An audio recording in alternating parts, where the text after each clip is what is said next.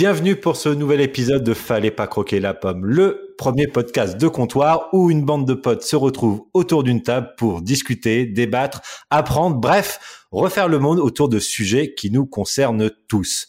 Alors aujourd'hui, pour ce nouvel épisode, on a eu envie de parler de quelque chose qui est de plus en plus présent dans notre quotidien, que ce soit dans, nos smartphones, dans nos voitures, sur Internet ou même avec notre assistant personnel Alexa, Siri ou Google Assistant. Je veux bien entendu parler de l'intelligence artificielle.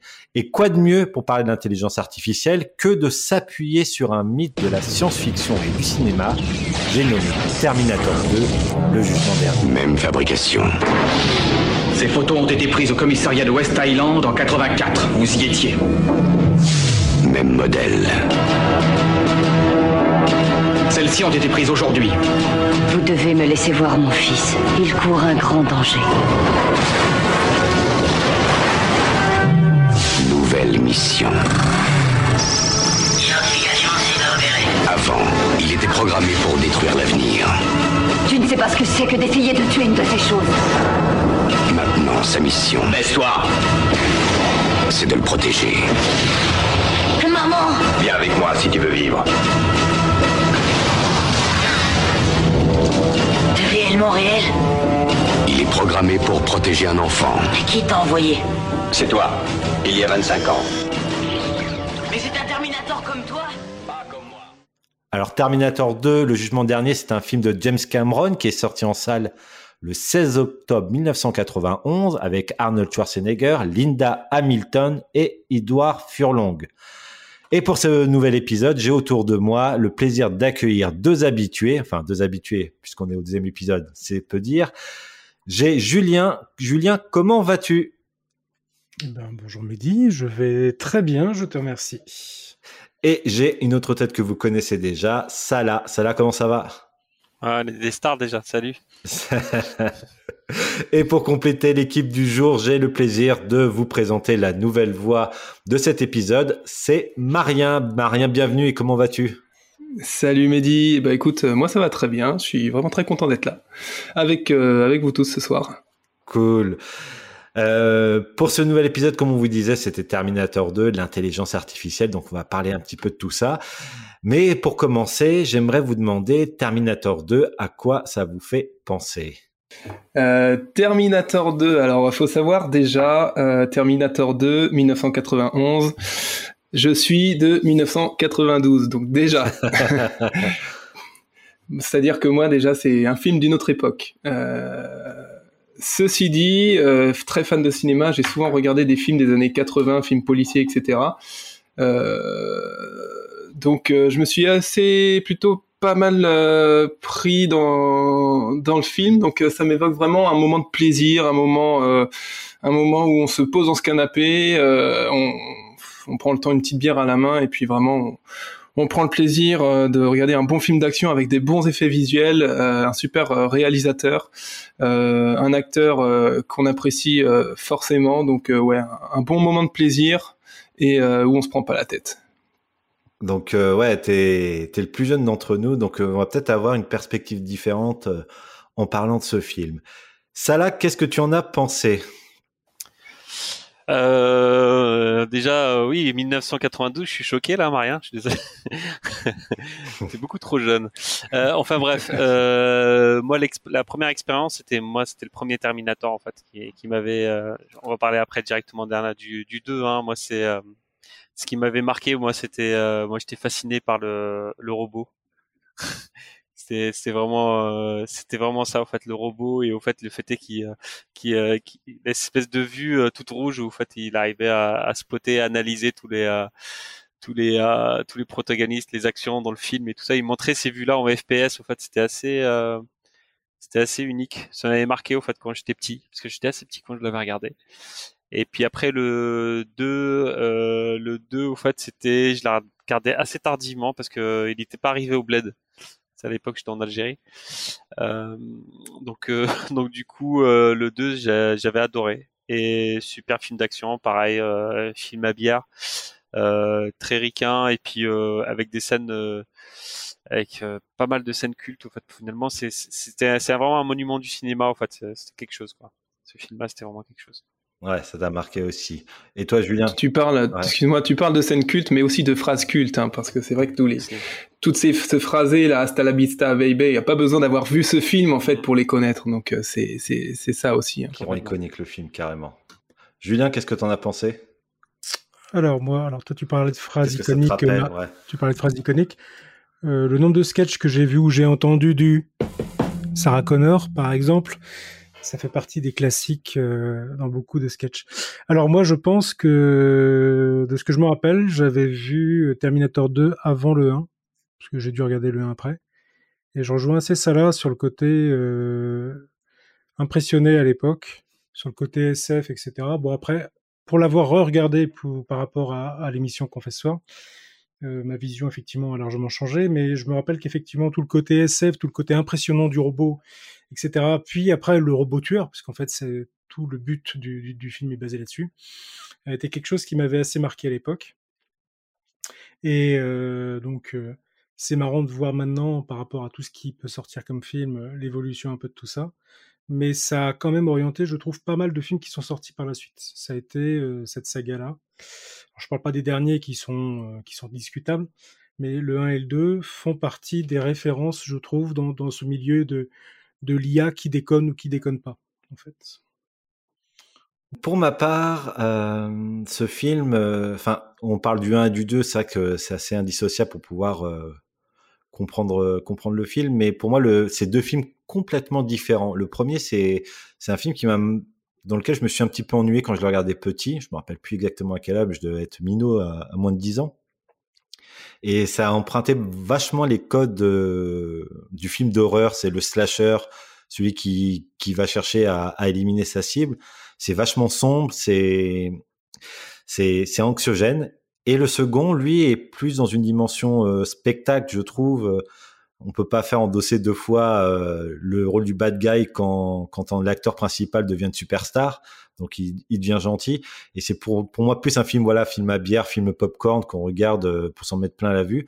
Et je trouve que euh, finalement il a pas si mal vieilli. Marien il parlait de des scanners dans la rétine lorsqu'il analysait l'environnement, mais c'est quasiment le même fonctionnement que les voitures autonomes quand ils analysent les panneaux, la circulation, etc. Donc je trouve que euh, il est un peu en avance sur son, temps et, qui rend le film particulièrement euh, culte pour toutes les raisons que vous avez évoquées euh, précédemment. Alors Terminator 2, si vous l'avez pas vu, je pense que ce serait bien de faire une petite piqûre de rappel, faire un petit résumé de ce film. Et pour ça, on va encore faire le bisutage. Marien, tu vas t'y coller, s'il te plaît. Alors, en gros, il va falloir forcément parler du premier Terminator, puisque le Terminator 2 est euh, la suite directe euh, du premier, forcément. Euh, en gros, le contexte, c'est que 1997, holocauste nucléaire, il y a des survivants humains en fait qui vont rentrer en résistance contre une prise de pouvoir des machines, même une dictature de, de, robots intelligents et surpuissants, qui sont contrôlés par Skynet. Euh, la résistance euh, humaine est dirigée par euh, John Connor. Bah, ce John Connor, il est pas facile, il pas facile à combattre. Du coup, Skynet va envoyer un émissaire dans le passé, un, un robot Terminator, qui va avoir la mission de tuer Sarah Connor, la maman de John Connor. Ça, c'est le premier. Euh, à savoir que dans le premier, forcément, le robot, euh, est détruit et donc la mission euh, est un échec. Dans le deuxième Terminator, euh, nouvelle mission. Skynet décide d'envoyer un nouveau Terminator dans le passé, cette fois pas pour tuer la maman, mais pour tuer le jeune, très jeune John Connor. Visiblement une cible qui sera plus facile à atteindre. pour ce faire, ils envoient un Terminator encore plus puissant que euh, celui du premier. Pour contrecarrer les plans de Skynet, euh, John Connor du futur, euh, adulte, va envoyer un Terminator similaire à celui du premier film pour protéger ce même John Connor enfant. Et donc nous allons avoir, avoir le plaisir de voir des combats tout au long du film entre ce premier Terminator interprété par Arnold Schwarzenegger et le Super Terminator nouvelle génération interprété par Robert Patrick. Donc en fait, une chasse à l'homme. en résumé pendant tout le film. C'est exactement ça. Le, le, vieux Terminator euh, Schwarzenegger qui va défendre John Connor contre le nouveau Terminator. Voilà, c'est le Nokia 3310 face au Samsung euh, euh, Galaxy S10. Alors, on, parle de ce film parce que ce film pour pour nous représente peut-être un des films les plus qui englobe le plus l'intelligence artificielle et euh, on a affaire à, un robot machine intelligent. Mais pour parler d'intelligence, c'est intéressant de savoir déjà qu'est-ce que l'intelligence, comment on définit l'intelligence et savoir ce que c'est? Est-ce que vous savez quels sont les différents types d'intelligence qui existent, qui sont répertoriés aujourd'hui? Ah, Moi, je sais pas, mais tu vas nous le dire. Il y en a pas sept ou huit formes d'intelligence. Il y en avoir pas mal. Hein. Euh, qu'on peut identifier depuis Alors, euh, c'est différentes théories. Moi, j'ai trouvé avec 9, mais oui, on est que 17, 8 ou 9. Dans les intelligences, euh, il y en a que qui sont qui sont tout à fait qu'on utilise tous les jours, bien sûr sans s'en rendre compte. Bah après, si on se base sur, euh, par exemple, si on prend les intelligences qu'on détermine sur les sur les gamins, par exemple, on dit que pour certains, ils ont des, des problèmes de lecture, problèmes de logico-mathématiques, etc. Donc on classifie les difficultés, donc généralement les intelligences sont en liaison avec ces difficultés-là. Euh, tout ce qui est intelligence euh, de, spatialisation, tout ce qui est, visuel, etc. Tu as, tout ce qui est mathématique et logique. Ouais, c'est la as tout ce qui est euh, communication, le verbe, etc. Ouais, l'interpersonnel, le social, ouais. Puis après, ton, non, le verbo-linguistique, le verbe, tu as raison. Je vais laisser un peu les autres aussi en rajouter s'ils ont quelques idées. Je sais pas s'il y a de la créative ou. Bah oui, la créativité, c'est musical, rythmique, tout à fait. Il y a aussi euh, la sensibilité. C'est tout ce qui est. Ouais. Quand tu parles de sensibilité, c'est peut-être ce qu'on peut associer à tout ce qui est ce, relation sociale, ce genre de choses. Mm. Ouais, ou la sensibilité physique avec le corporel kinesthésique. Il y a, il y a également euh, l'intelligence intrapersonnelle, c'est euh, la capacité, la faculté à pouvoir se, se former une représentation de soi-même et comprendre ses propres émotions. Créativité, on a dit intelligence musicale rythmique. Il y a également intelligence naturelle, naturaliste et écologiste. C'est la ah, capacité à reconnaître. On a rajouté là. C'est dans les neuf qui existent euh, que j'ai repéré sur un site. Euh, Après, c'est toujours pareil. Euh, est-ce que c'est des compétences Est-ce que c'est des compétences ou est-ce que c'est des intelligences? Des formes d'intelligence. Après, on est, on, on, a des intelligences qui sont plus développées que d'autres, et je pense que c'est lié à la fois à ses capacités innées, mais aussi acquises et dans l'environnement dans lequel on, on se déplace. Et euh, l'intelligence donc naturaliste, écologiste, ça là, c'est euh, concerne la capacité euh, à, reconnaître et classer la faune, la flore et le monde minéral. Donc, par exemple, les zoologistes ou les botanistes sont très sujets à utiliser, à exploiter cette intelligence. Et il y a aussi l'intelligence existentielle. C'est celle qui consiste à, se questionner sur le sens de l'origine des choses. Juste pour revenir sur, sur la reconnaissance des plantes et des et, euh, et, de la faune et des choses comme ça, en fait, ça existe euh, comme euh, parce que je, fais, je travaille dans le dessin, donc je, on travaille beaucoup avec ce qu'on appelle les silhouettes. Et un des principes, en fait, c'est qu'on est capable de reconnaître des éléments à partir de leur silhouette. En fait, c'est assez instinctif. En gros, on a, on voit un objet de très loin, juste une silhouette, on est capable de, de savoir ce que c'est. Si c'est un lion, un tigre ou un danger, en fait, c'est quelque chose d'assez primaire. En fait, ça, ça existe depuis longtemps. En fait, c'est quelque chose que je pense que c'est euh, il y, a un lien en fait entre les deux. Bah, c'est comme les animaux qui savent quoi manger, hein, où ils arrivent à reconnaître euh, mm. ce qui est bon ou pas bon pour eux. Donc euh, c'est une forme d'intelligence exploitée. Alors est-ce que est-ce qu'on peut dire que l'instinct est une forme d'intelligence? Bah, ça dépend de quoi est fait l'instinct. Comment tu considères l'instinct Il y a une transmission génétique, j'imagine, ou par l'ADN pour les pour les dangers. Il y en a qui parlent, qui associent l'instinct et, l'intuition de, manière assez rapprochée. Si on parle, si parle d'intelligence, là, tu parles d'instinct, euh, Marien. Si c'est une compétence exploitable et utile, bah, l'instinct en fait partie quand effectivement, euh, il y a quelques années ou n'importe où, tu, c'est quelque chose effectivement primordial. Donc, euh, ça pourrait être catégorisé dans, dans, cet esprit-là. Vous parliez de, la, de tout ce qui est nature, etc. On en revient un peu au même.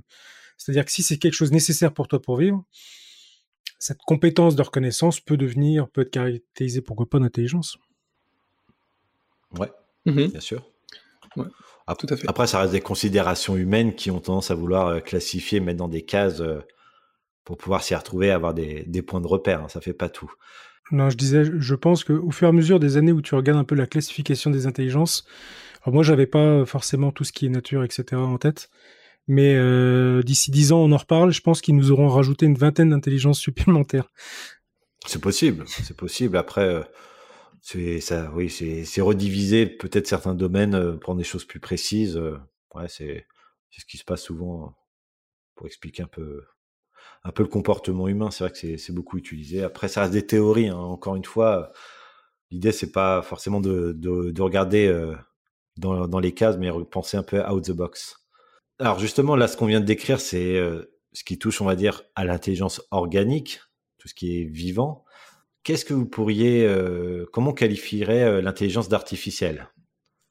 Et là, je pense que professeur Julien va pouvoir nous en parler un peu plus. Euh, bah, à la limite, je préférerais que quelqu'un d'autre en parle d'abord, et puis si j'ai encore des trucs à dire derrière. Parce que j'ai ouais, pas mal de trucs à dire dessus, donc je préférerais que quelqu'un à la limite commence, peut-être. Ouais. Euh, ça vous évoque quoi, les gars? Salah? Alors euh, pour pour ma part en fait il y a hum, souvent on parle d'intelligence artificielle mais il y, a, il y, en a, il y en a de toutes sortes il y a des euh, des fois juste un programme euh, les gens vont penser que c'est un, une intelligence artificielle alors que c'est juste euh, euh, c'est juste des algorithmes, en gros, c'est euh, qui vont, euh, bah, c'est le cas en fait. Hein, dans tous les cas, de toute façon, c'est, toujours, ça fonctionne toujours, enfin, ça fonctionne toujours de cette manière-là. Mais euh, en gros, c'est souvent du code. C'est, une réponse, c'est des réponses logiques, une entrée, une sortie. Quoi. Donc, c'est plus ou moins évolué en fonction des, en fonction des outils. Un arbre décisionnel, tu veux dire un peu? Voilà, c'est ça, c'est exactement ça. Ou c'est plutôt comme ça. Donc euh, après, avec euh, aujourd'hui, ça commence à devenir beaucoup plus impressionnant que ce que ça a été, mais euh, de l'IA, on a à peu près euh, partout, quoi. Sur des smartphones euh, qui font qui font pas grand chose, qui font pas des choses extraordinaires. En gros, en fait, l'IA, ça peut aller, en fait, du, du simple du simple programme qui va optimiser tes tâches, par exemple, en, par priorité, qui va te remettre ça tout simplement, à quelque chose qui va prendre des rendez-vous pour toi au resto ou voire même tenir des conversations. Et toi, et toi, Maria, qu'est-ce que qu'est-ce que tu pourrais dire à propos de comment tu imagines l'IA Qu'est-ce eh ben, de ce que j'ai pu, de ce que j'ai pu lire, de ce que j'ai pu me faire comme idée, euh, en gros, que l'intelligence se base euh, sur des, des algorithmes créés à partir de l'expérience et de la connaissance des, des créateurs de cette intelligence. Euh, c'est-à-dire que tous les calculs, tout, tout va se baser sur des calculs de statistiques et, euh, et, des modes euh, rationnels. Voilà. Après, euh, c'est vrai que c'est toujours très très vaste quand on parle d'intelligence. Hein, comme tu as pu le dire tout à l'heure, on a pu évoquer les, les différents types d'intelligence. c'est en même temps très difficile de de parler d'intelligence sans évoquer l'organique et, et l'artificiel et en même temps ils sont quand même très très très différents difficile de, de les comparer tellement leur leur domaine d'application est différent quoi. Euh, est-ce que le, en fin de compte, le, ce qui va différencier euh, l'organique du de l'artificiel, c'est tout simplement euh, la, la, dimension émotionnelle? Exactement, euh, dimension émotionnelle. Je crois que c'est Albert Einstein qui a parlé aussi de sagesse en disant que l'homme intelligent savait résoudre un problème que l'homme sage avait su éviter. Hmm. Et en fait, toute cette question de, de sagesse est aussi très liée avec les émotions le fait de ressentir les choses et euh, d'être capable de dire ah, ce, truc-là je le sens pas, je vais l'éviter et puis voilà. Bah, quand vous parlez d'émotion, je suis pas, je suis pas persuadé du, euh, du truc parce que en gros une IA peut te faire croire qu'elle a des émotions. C'est ça qui est assez marrant, c'est notre vision en fait de se dire que euh, l'IA au fait peut jouer là-dessus. En fait, elle est capable en fait de, de, les prévoir et elle sera même capable éventuellement en fait de les d'en avoir elle-même en fait, parce qu'elle va les simuler quoi. Parce qu'elle apprend, elle est apprenante. Quand euh, c'est une IA apprenante, en fait, en gros, elle va être capable de, de, de comprendre les mécanismes sous-jacents chez nous, en fait, qui, euh, qui font qu'on a des émotions, qu'on réagit d'une certaine manière, et que euh, nous de notre côté, on voit pas ça comme des parce que nous finalement nous ne restons que des signaux finalement des signaux électriques qui se baladent un peu partout dans le cerveau et qui, qui on est on est au final on ne reste plus qu'un qu'un programme en réalité un peu complexe. On voudrait être autre chose, on voudrait être euh, quelque chose de bien supérieur avec une âme et tout ça, tout le tralala. mais je pense qu'elles sont, elles sont capables, elles sont capables de déceler ces mécanismes-là sous-jacents et de, le, de le resimuler, de le, de le ressortir. Bah c'est pour répondre, tu parles de, de la capacité de, de l'intelligence artificielle à euh, reproduire des émotions, hein, c'est bien ça? Mm. euh, Reproduire, mais au final, ce sera juste qu'une qu'une qu'une enveloppe physique, euh, une image de l'émotion, mais euh, euh, rien rien de plus. Enfin, comment dire, euh, pour imaginer ça, pour imager, euh, prenons, prenons le rire par exemple. Je ne sais pas si vous savez d'où vient le rire. Qu'est-ce qui fait que la personne va se mettre à rire quand elle voit quelque chose? C'est en fait, euh, c'est une, une réponse neurologique. En fait, c'est la transmission d'une information. Et lorsque le cerveau la détecte, si cette information est incompatible avec la logique, le cerveau va réinterpréter l'information d'une manière, euh, manière détournée de la logique, et c'est ce qui va provoquer en fait le rire. Donc, si on en résume, en gros, c'est l'information logique qui va dans le sens contraire de l'information reçue. Si on fait ça sur un, système artificiel, c'est block-out. Il n'y a pas de rire.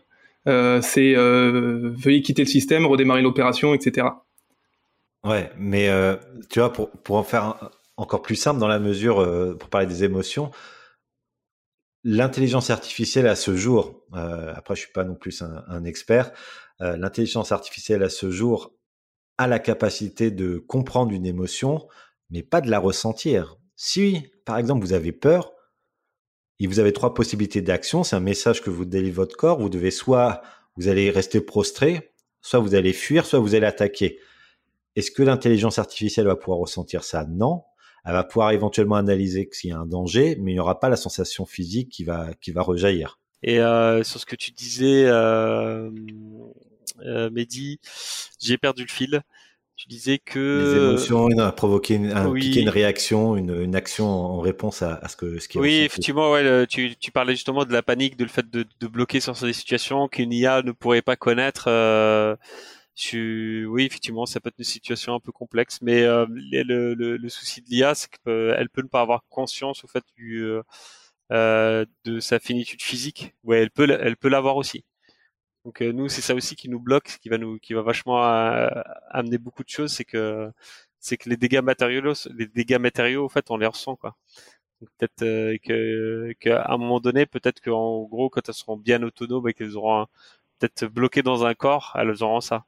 Et ça se trouve, elles l'auront jamais parce qu'elles sont toujours sur des serveurs, des machins. Euh. Je pense que la partie euh, émotionnelle, euh, sensation, etc., ou la partie aspect du corps ou enfermement pourrait ressentir ou avoir une IA, je pense qu'on arrivera à faire des, des, trucs incroyables dans les, dans les années à venir. Donc il y a des IA qui resteront toujours du software, donc du logiciel. Tu as des IA qui seront poussées dans, dans l'industriel, dans du robot, euh, Indus, peu importe le truc, dans des voitures ou dans tout ce qu'on veut. Déjà, à la base, on parle d'IA. Euh, pour moi, la plupart des trucs qu'on entend, j'en entends quasiment tous les jours parler à la radio, sur du YouTube, du machin. Les gens parlent d'IA sans, euh, sans savoir vraiment ce que, ce que ça veut dire. C'est-à-dire que, comme tu disais, ça tout à l'heure, globalement, ce sont des algorithmes, donc c'est des choses qui ont une base sur une base de programmation. Donc les trucs les plus simples, c'est l'art décisionnel que tu disais, Mélie, tout à l'heure. Je crois que c'est le terme que tu avais utilisé. Ouais, c'est ça, ouais. Donc effectivement, ça, c'est les algorithmes les plus simples. Euh, c'est un peu les, supports en ligne, les chats en ligne, etc. Après, comme tu disais, euh, Marien, il y a plein d'autres techniques après d'apprentissage, euh, tout ce qui est apprentissage profond, etc. On va pas rentrer dans le détail, dans le détail, on s'en fiche. Le deep learning, c'est ça Ouais, enfin, machine learning, deep learning, c'est vraiment voilà des méthodes. Il y a plein de choses sur Internet qui en parlent. Il y a encore d'autres trucs derrière. Euh, par exemple, quand vous êtes en train de saisir vos captchas sur Internet, euh, bah, vous, vous donnez à Google la capacité à, reconnaître les, euh, les, les passages piétons, les feux tricolores, etc. etc. Donc tout ça, ça fait partie de l'apprentissage de masse, ce genre de choses. Un truc tout con, on parlait d'IA. Tout à l'heure, tu parlais de création et autres. Ça là, un truc tout bête. Si tu prends des photos sur ton téléphone, que tu les gardes stockées sur ton téléphone, tu peux pas faire une recherche thématique si tu synchronises ton téléphone, ton Google Phone ou tout ce que tu veux, tu synchronises ça avec, euh, le, dépôt de tes photos sur Internet, si tu utilises l'application photo après de ton téléphone, donc l'application qui va consulter les photos dans le cloud, sur ces mêmes photos, tu pourras faire des recherches de chiens, de chats, de, de tonton, de tata, etc. Parce que les photos ne seront pas sur ton téléphone, mais dans le cloud, avec l'intelligence, donc la fameuse IA de Google, qui est capable de reconnaître tes images. Donc c'est vraiment tout ça, c'est contextuel. Et pour aujourd'hui, l'intelligence vraiment artificielle telle qu'on l'utilise, ce sont des algorithmes poussés avec des capacités d'apprentissage ou des mécaniques de calcul statistique, ce que disait Marianne tout à l'heure, qui offrent des décisions ou des propositions de décision à l'humain pour l'instant. Enfin, moi, c'est comme ça que je, que je le vois. Ouais, c'est. Mais après, c'est c'est vraiment. Enfin, il y a, beaucoup, il y a différents courants de pensée et c'est que des visions que que l'on explique là, que l'on, présente et avec les progrès techniques qu'il va y avoir dans le futur, qui sait où est-ce qu'on va pouvoir aller et, comment on va on va percevoir les choses. Mais euh, il y a des apprentissages euh, qui sont euh, en par décisionnel, on va dire qui sont par séquence, et il y a des apprentissages qui sont faits par par lui-même en fait, un peu comme un enfant où on va le confronter à des situations avec des résultats, etc. Euh, et quand on parle d'intelligence d'art décisionnelle, on peut penser à, à l'ordinateur IBM qui a battu Kasparov dans les années 80 ou 90. comment il s'appelait? Deep Blue, je crois qu'il s'appelait, et, qui a réussi à, à battre grâce à la séquence. Maintenant, c'est comment apprendre euh, le raisonnement humain et qui, qui, est fait par un apprentissage euh, non cadré, euh, out the box. Après, la limitation des IA aujourd'hui, euh, enfin des, des, algorithmes ou des IA, c'est qu'un gamin, ok, il apprend moins vite, il fait les choses moins vite qu'une IA, mais une IA est très contextualisée. En dehors de quelques cas assez spécifiques euh, où des, je crois, des ordinateurs et des IA de jeu ont permis après de reconnaître des, euh, ont été utilisés dans des analyses de clichés radiographiques pour le cancer ou des trucs comme ça. Mais une IA, quand elle est prévue pour faire ça, même si elle est super puissante dans son truc, euh, pour la faire décaler de deux mètres à côté pour faire autre chose, euh, c'est zéro. Faut développer autre chose. Alors que l'humain aujourd'hui est aujourd'hui la plus formidable des, des, des intelligences qui, en théorie. Euh, oui, après on n'est pas rapide. Après on n'est pas rapide, mais je veux dire on peut s'adapter. Euh, on peut s'adapter d'une manière extraordinaire on dit bien, des fois, il faut reprogrammer son cerveau. Il y a des bouquins qui sortent là-dessus, etc. Ça reste un petit peu le, jeu côté artificiel.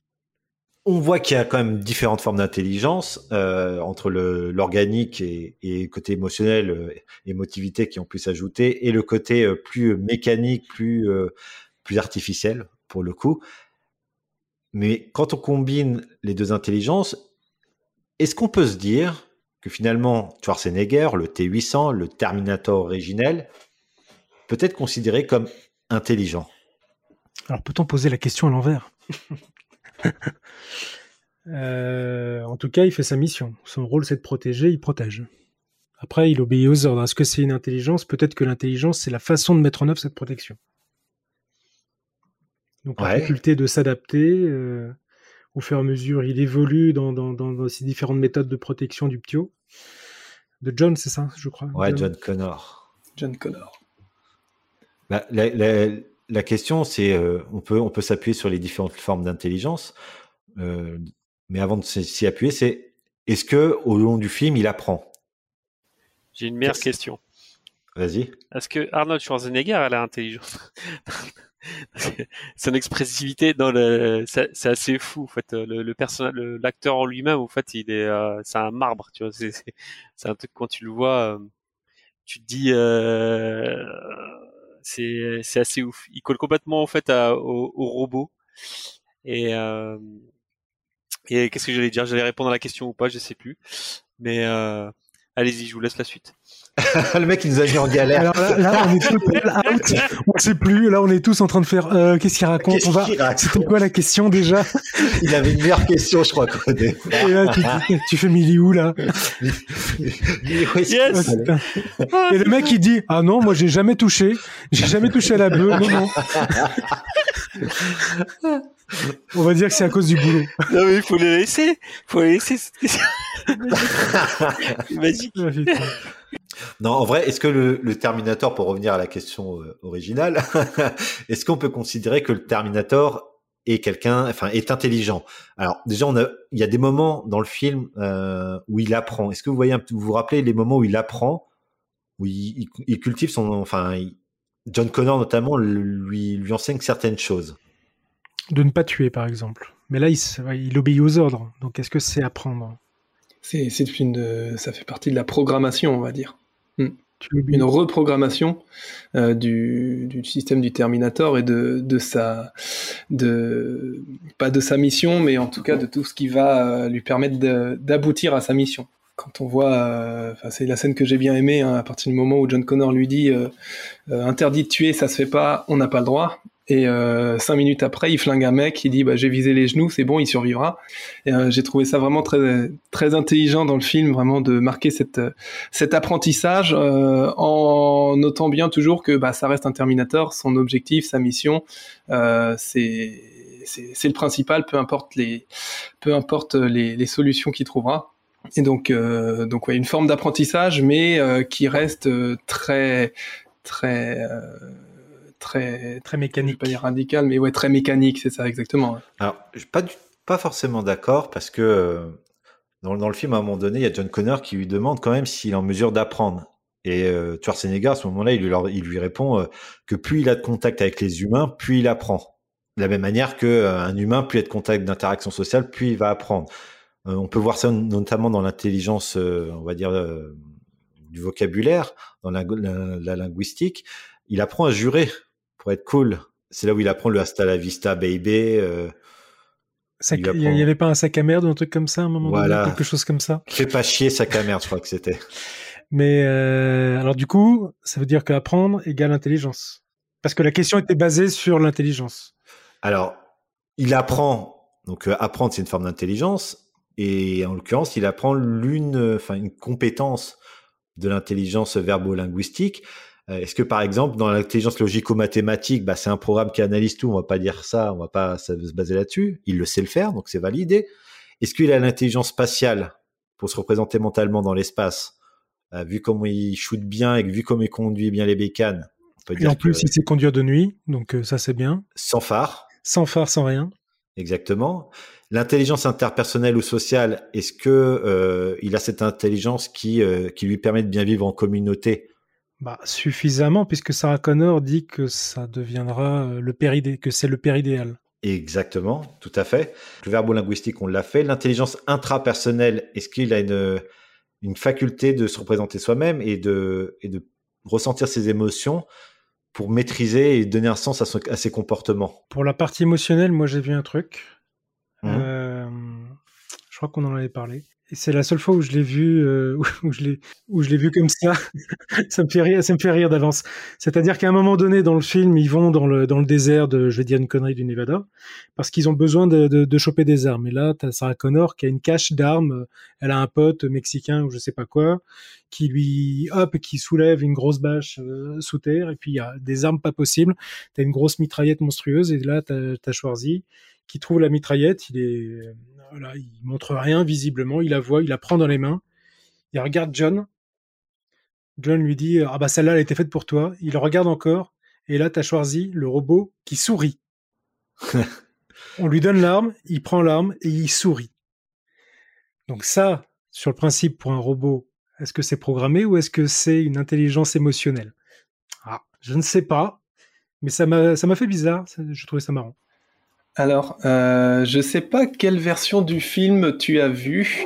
Est-ce que tu as vu un passage où euh, John Connor et, euh, euh, le Terminator essayent, enfin échangent justement sur le, sujet du sourire? Il me semble que c'est une scène qui a été coupée du film à la fin du film final, où euh, justement John, John Connor explique euh, l'intérêt du sourire et il, euh, il fait des exercices justement au Terminator pour sourire. Donc c'est une scène qui est assez rigolote parce que tu essayes d'imaginer un, robot faire un sourire sans comprendre vraiment l'intérêt, donc qui au début ouvre juste la bouche, monte les dents, puis finalement écarte. Donc le pauvre Schwarzenegger, il arrive à, à prendre une, une gueule qui est pas forcément vraiment à, à son avantage, mais peut-être pour ça qu'ils ont viré la scène, j'en sais rien. Et euh, suite à ça, la scène, euh, la scène avec le, le, super gun arrive. Donc, euh, je pense que c'est ce qu'il explique depuis le début dans le film que, comme, tu le disais tout à l'heure, au contact des humains, il est sans arrêt dans l'apprentissage, et notamment de John Connor qui lui explique justement toutes ses émotions, notamment le sourire. Et j'ai eu l'impression aussi à un moment donné, quand, dans le début du film, quand John Connor pleure, il a l'air triste. Alors après, c'est une interprétation de cinéma, bien évidemment. Et même si on joue le rôle d'un robot, on peut pas être complètement détaché. Mais en tout cas, la personnification qu'a rendu euh, Arnold Schwarzenegger sur le robot euh, laisse à penser qu'il est doué de d'émotions, notamment même à la fin quand il décide de mettre fin à sa vie. Euh, oui, contre les contre les, les ordres de John. John lui dit non non, tu restes là. Exactement. Et lui il dit globalement non, je m'en fous, je vais me cramer. dans je dois m'auto-terminer. Donc là, il obéit pas à son maître sur le principe. Non, à son maître. C'est intéressant ça. c'est là justement que c'est intéressant parce que sa mission en soi est terminée. Il a protégé John Connor du T-1000 et donc euh, il n'a plus, euh, il, n'a plus de raison d'être. Euh, il pourrait vaguer à ses occupations, aller se s'amuser, enfin je, je sais pas quoi faire, mais peu importe. Et euh, sa réflexion justement, c'est de détruire la puce, détruire tout ce qui reste de, de des, robots de Skynet pour éviter euh, qu'arrive euh, l'Holocauste nucléaire et donc la fin probable de l'humanité. Donc il y a une oui, effectivement, il y a un semblant d'émotion qui arrive et qui, qui amène un, une, un jugement et une forme de sagesse euh, qui fait qu'il va dépasser sa mission et aller au-delà encore euh, pour sauver l'humanité. Ou c'est une hiérarchisation aussi des ordres, et peut-être des ordres cachés qui sont pas dévoilés à John Connor. Peut-être aussi, oui, peut-être. Ça peut être ça. Donc, euh, verdict, on a donné quelques formes d'intelligence. On va pas parler de l'intelligence musique et rythmique. L'intrapersonnel, on vient de le voir, hein, il se questionne sur, sur lui-même. Bon, l'intelligence naturaliste écologiste, on va l'oublier pour le Terminator. Elle est existentielle, l'origine des choses ça, je pense pas qu'on ait l'occasion de, pouvoir en parler. Mais si on regarde toutes ces composantes, est-ce qu'on peut dire que maintenant, le Terminator est intelligent? On va dire qu'il y a quelque chose quand même, un petit peu. Il y a quelque chose. Alors, l'intelligence artificielle, ça touche pas seulement euh, le Terminator, c'est pas uniquement ça, ça touche plusieurs domaines du quotidien et des domaines qui nous sont quand même assez inconnus. Dans les domaines inconnus, on peut parler de la guerre. Est-ce que vous avez des exemples de d'utilisation de l'intelligence artificielle dans, malheureusement la guerre qui est encore bien présente aujourd'hui? Moi, j'ai un exemple qui est ce qui me semble pas très vieux. C'est au travers de l'usage de l'IA, cette fois-ci sur des équipements armés. Euh, alors j'avais lu une info, c'était sur TV5 Monde, où c'était des, drones, donc des drones volants. je crois que c'était les Turcs qui avaient mis ça en place, qui a pris euh, la décision de tirer. Le drone en autonome a pris la décision de tirer et de faire euh, un mort il était programmé pour, hein, mais euh, les différentes variables qu'il a captées ont dit ok, celui-là je tire tout seul. Il n'y avait pas un humain derrière pour dire je tire. Comme la plupart des drones, en fait, tu les bouges et puis tu as quelqu'un derrière qui appuie sur un bouton visant la cible. Et là, a priori, c'était pas le cas. Donc vous retrouvez ça. Euh, euh, c'était sur un rapport de l'ONU qui, parlait de ça et vous retrouvez ça assez facilement et l'article on pourra le mettre éventuellement en description s'il y en a qui sont intéressés. Et je trouve que ça fait c'est un pas significatif sur ce décisionnel autonome, dans le contexte de la guerre, qui pour moi me fait peur. Ça fait flipper, oui. Ah oui. Bah, euh, Terminator, on est dedans, quoi. Ouais, sauf que celui-là, il vole en plus. Bah, il y avait... Je l'avais vu ce truc-là, c'était assez flippant euh, quand c'était sorti et à peu près à la même période, je sais pas si vous vous rappelez, il y avait un, c'était un peu fictionnel, hein, c'était une projection en fait en gros sur des drones, ce qui, qui est complètement faisable aujourd'hui. Euh, c'était au lieu d'avoir des gros drones, c'est des, des drones tueurs, mais euh, en essaim. En essaim. Ouais.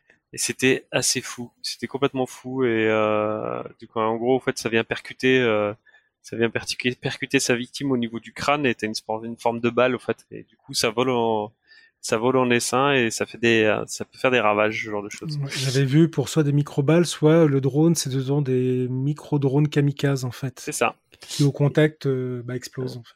Et techniquement, c'est largement faisable aujourd'hui. Parce que c'est, c'est, c'est vraiment ça. Euh, je, je sais plus à l'époque vous avez partagé ça. Moi, je me rappelais des des des euh, des, euh, des, espèces de drones qui jouent au ping-pong, euh, qui jouent avec des balles, qui échangeaient. C'était assez fou déjà. Puis tout le. Ah, ils perdaient jamais. Ouais, c'était c'était assez fou en fait leur, capacité de synchronisation de mouvement et toutes les toutes leurs possibilités de, de réaction par rapport à leur environnement. Donc du coup aujourd'hui il y a franchement pas de limite en termes de en termes d'armement là-dessus. Hein. Donc on, on peut utiliser en plus l'IA on peut utiliser pour plein de choses parce que là c'est c'est des des euh, c'est des devices en fait qui vont aller tuer mais tu peux utiliser pour de l'analyse d'image en gros quand tu as de l'analyse satellite ou des choses comme ça tu peux utiliser pour euh, pour reconnaître des véhicules des, euh, des, des, des hommes en armes tu peux faire plein de choses quoi. des personnes ce genre de choses manquerait plus que ces drones là ces, ces petits drones euh, ces micro drones euh, le jour où euh, une bonne partie de la population se sera glissé une petite puce intra au niveau du cou parce que ça a déjà commencé dans quelques, à quelques endroits, c'est déjà proposé. Euh, de façon à faciliter euh, les paiements ou de rentrer dans des bâtiments, des trucs comme ça. Il y en a certains déjà qui se mettent des petites puces RFID ou des équivalents sous la peau. Alors qu'est-ce qui dit que, allez, on pousse un petit peu plus loin, que ton drone euh, avec un système de détection un peu plus à grande distance pourrait pas cibler la puce RFID avec le, avec le numéro de série numéro autant qui correspond à telle personne? Donc l'avenir de la guerre propre qui ne fera pas de dégâts nucléaires, ce sera ça. Mais espérons que que ça rentrera peut-être dans les crimes de guerre ou l'utilisation d'armes. Euh, ouais, ça rentrera, mais de toute façon, personnel. Mais euh, mm. mais c'est particulièrement inquiétant. Bon, admettons, les armes euh, avec intelligence artificielle nous nous blessent, nous, nous, nous font du mal. Est-ce que l'intelligence artificielle dans le domaine médical va, va, pouvoir quelque chose pour nous, pour nous sauver? On, genre, on en a abordé un tout petit peu tout à l'heure. Euh, ils ont fait bouffer, euh, je sais pas combien de milliers de clichés, euh, de clichés euh, radiographiques à des, à des ordinateurs, avec l'analyse qui allait derrière de mémoire, c'est-à-dire qu'ils montaient un cliché, ils indiquaient à l'ordinateur, on va l'appeler l'IA, qu'à tel endroit il y, avait, telle maladie, ce genre de choses. Et ce qui fait qu'après avoir bouffé des milliers et des milliers de, de clichés d'analyse, des IA médicales ont vu le jour et était capable à détecter à plus de 90 et quelques pourcents sur des clichés, sur l'ensemble de tous les clichés qui pouvaient arriver, des prémices en fait de cancer ou de maladies comme ça. Chose que des humains normaux ne sont pas capables d'analyser, sauf après 30 ans d'expérience en oncologie ou des choses comme ça. donc par rapport à ça, ça promet des choses extraordinaires. Ouais, mais pour l'instant dans l'apprentissage, c'est toujours soumis ces clichés-là en fait, la validation est toujours soumise à l'humain qui, euh, par sa capacité justement à contextualiser, ce que ne peut pas faire l'IA qui est cadré dans un, dans un fonctionnement bien spécifique, comme tu le disais tout à l'heure, il y a toujours le contrôle humain derrière aujourd'hui pour, euh, pour spécifier le résultat et pour indiquer, euh, pour pouvoir permettre à, à l'IA d'apprendre bah, ses erreurs et des petites nuances. Parce qu'elle n'a pas d'interface en fait naturelle pour elle de, de capter de la donnée. La seule manière de capter la donnée, c'est qu'on lui la donne à manger. C'est-à-dire que d'elle-même, elle va pas aller voir un patient. Mmh, Donc euh, aujourd'hui, on a a priori que ces moyens-là. Il y a justement en fait là-dessus, euh, il, y a, il y a une société qui est en train de développer ça. C'est à partir de photos, justement de toi, en fait, détecter éventuellement des, euh, des, maladies que tu pourrais avoir juste à partir de, de photos. C'est assez fou quoi. C'est pas vraiment des données, c'est pas des radios, des choses comme ça.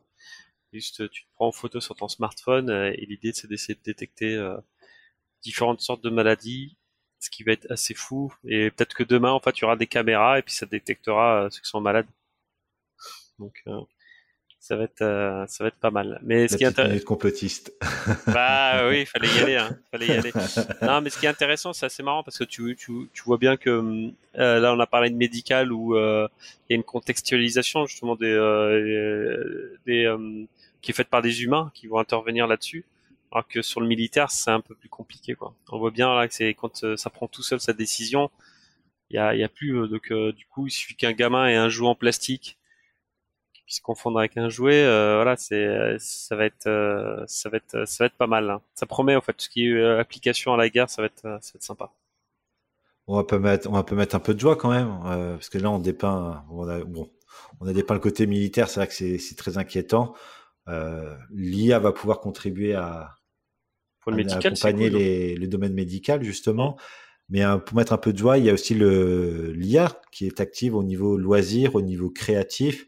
Et je sais que là, il y a, il y a des gens qui sont créatifs ici, qui vont peut-être pouvoir nous éclairer sur sur le domaine applicatif. Yes, je m'y colle. mais, vas-y. je m'y colle, mais par contre, ça va pas être forcément joyeux parce que d'un côté, l'IA médical. Oh non, mais attends, ça c'est marrant. Non, mais le complotiste, Peter. non, mais c'est pas complotiste.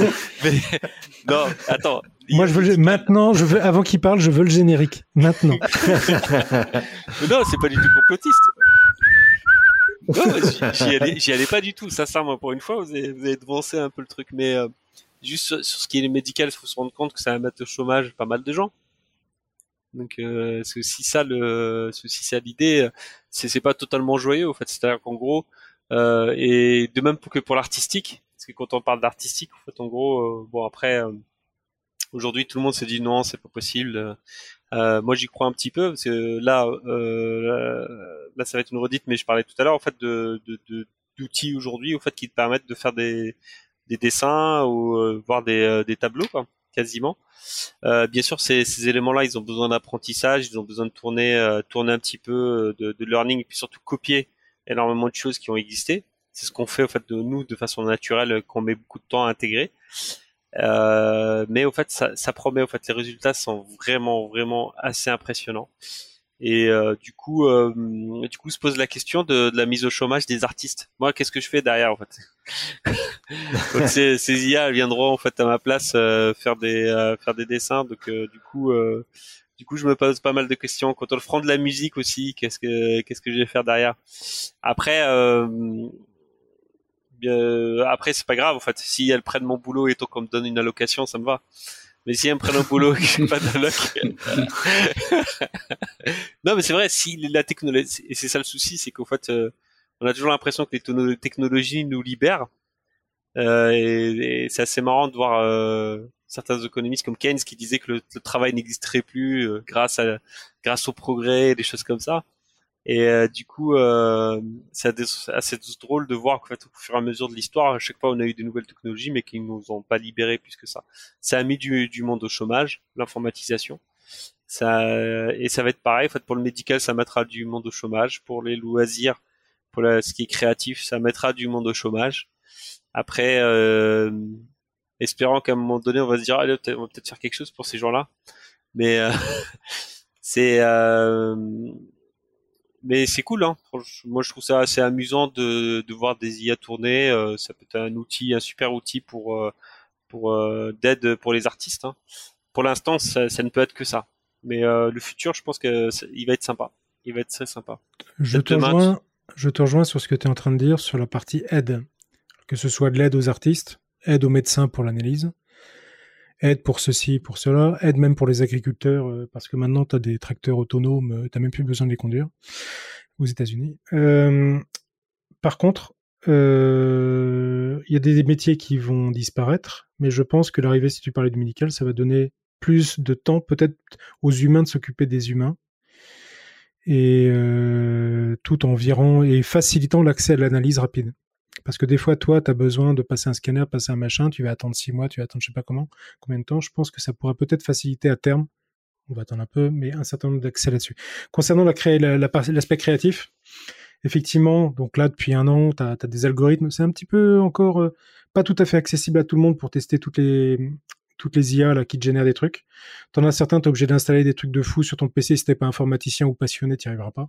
D'autres, t'as juste à taper quelques mots dans un petit moteur de recherche, mais résultat, pour l'instant que j'ai pu tester, c'est pas extraordinaire encore. Mais euh, j'y vois un intérêt par rapport à ça. C'est que moi, par exemple, j'ai des idées pour faire euh, des jeux de plateau. J'ai envie de créer un jeu de cartes physique, un jeu de société. Et jusqu'à présent, sachant que je suis assez exigeant et que je dessine pas assez bien, je j'ai jamais créé mes cartes. Mais là, par exemple, je pourrais très bien me servir de l'IA pour euh, je veux un elfe des bois euh, à la façon de Van Gogh, il va me le sortir, je vais pouvoir créer mes personnages comme ça très rapidement.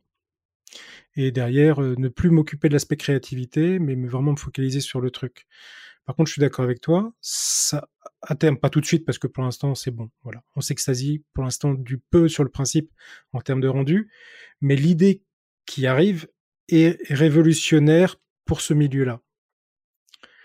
Et je pense qu'effectivement, vos boulots, toi qui es euh, Cara Design ou d'autres choses comme ça, ça va d'ici à 10 ans bouleverser vos boulots. Vous serez peut-être plus que des opérateurs qui vont faire plus de code pour générer des dessins à terme. Out of question. non, mais peut-être que le métier, malheureusement, pour ceux qui sont fans de, de dessin, euh, euh, ça, ces métiers-là disparaîtront d'une certaine manière. C'est peut-être le cas, c'est peut-être ce qui risquera de se passer. Mais ton idée de jeu ne reverra jamais le jour parce qu'il y en aura une IA pour créer ton jeu. Et mieux que moi, ce que j'aurais pu faire. voilà, donc euh, du coup, euh, même toi, ton projet, il va tomber à l'eau. Il y en a un qui lève la main. Oui, on va laisser Maria intervenir. Ouais, euh, tout à fait. Alors je voulais euh, revenir déjà dans un premier temps sur euh, ce que tu expliquais au niveau du secteur médical, le fait que l'intelligence artificielle prenne le pas sur certaines sur certaines parties du travail de soignant, par exemple, et que du coup ça laissera un peu plus de temps à l'humain pour l'humain. Espérons, ouais. Après, euh, on n'est pas du tout dans cet esprit-là actuellement. Hein. On marche beaucoup, par exemple, à l'hôpital avec la, tarification à l'activité, c'est-à-dire que en fait, chaque acte euh, est codifié. Moi, c'est mon quotidien, je codifie mes actes.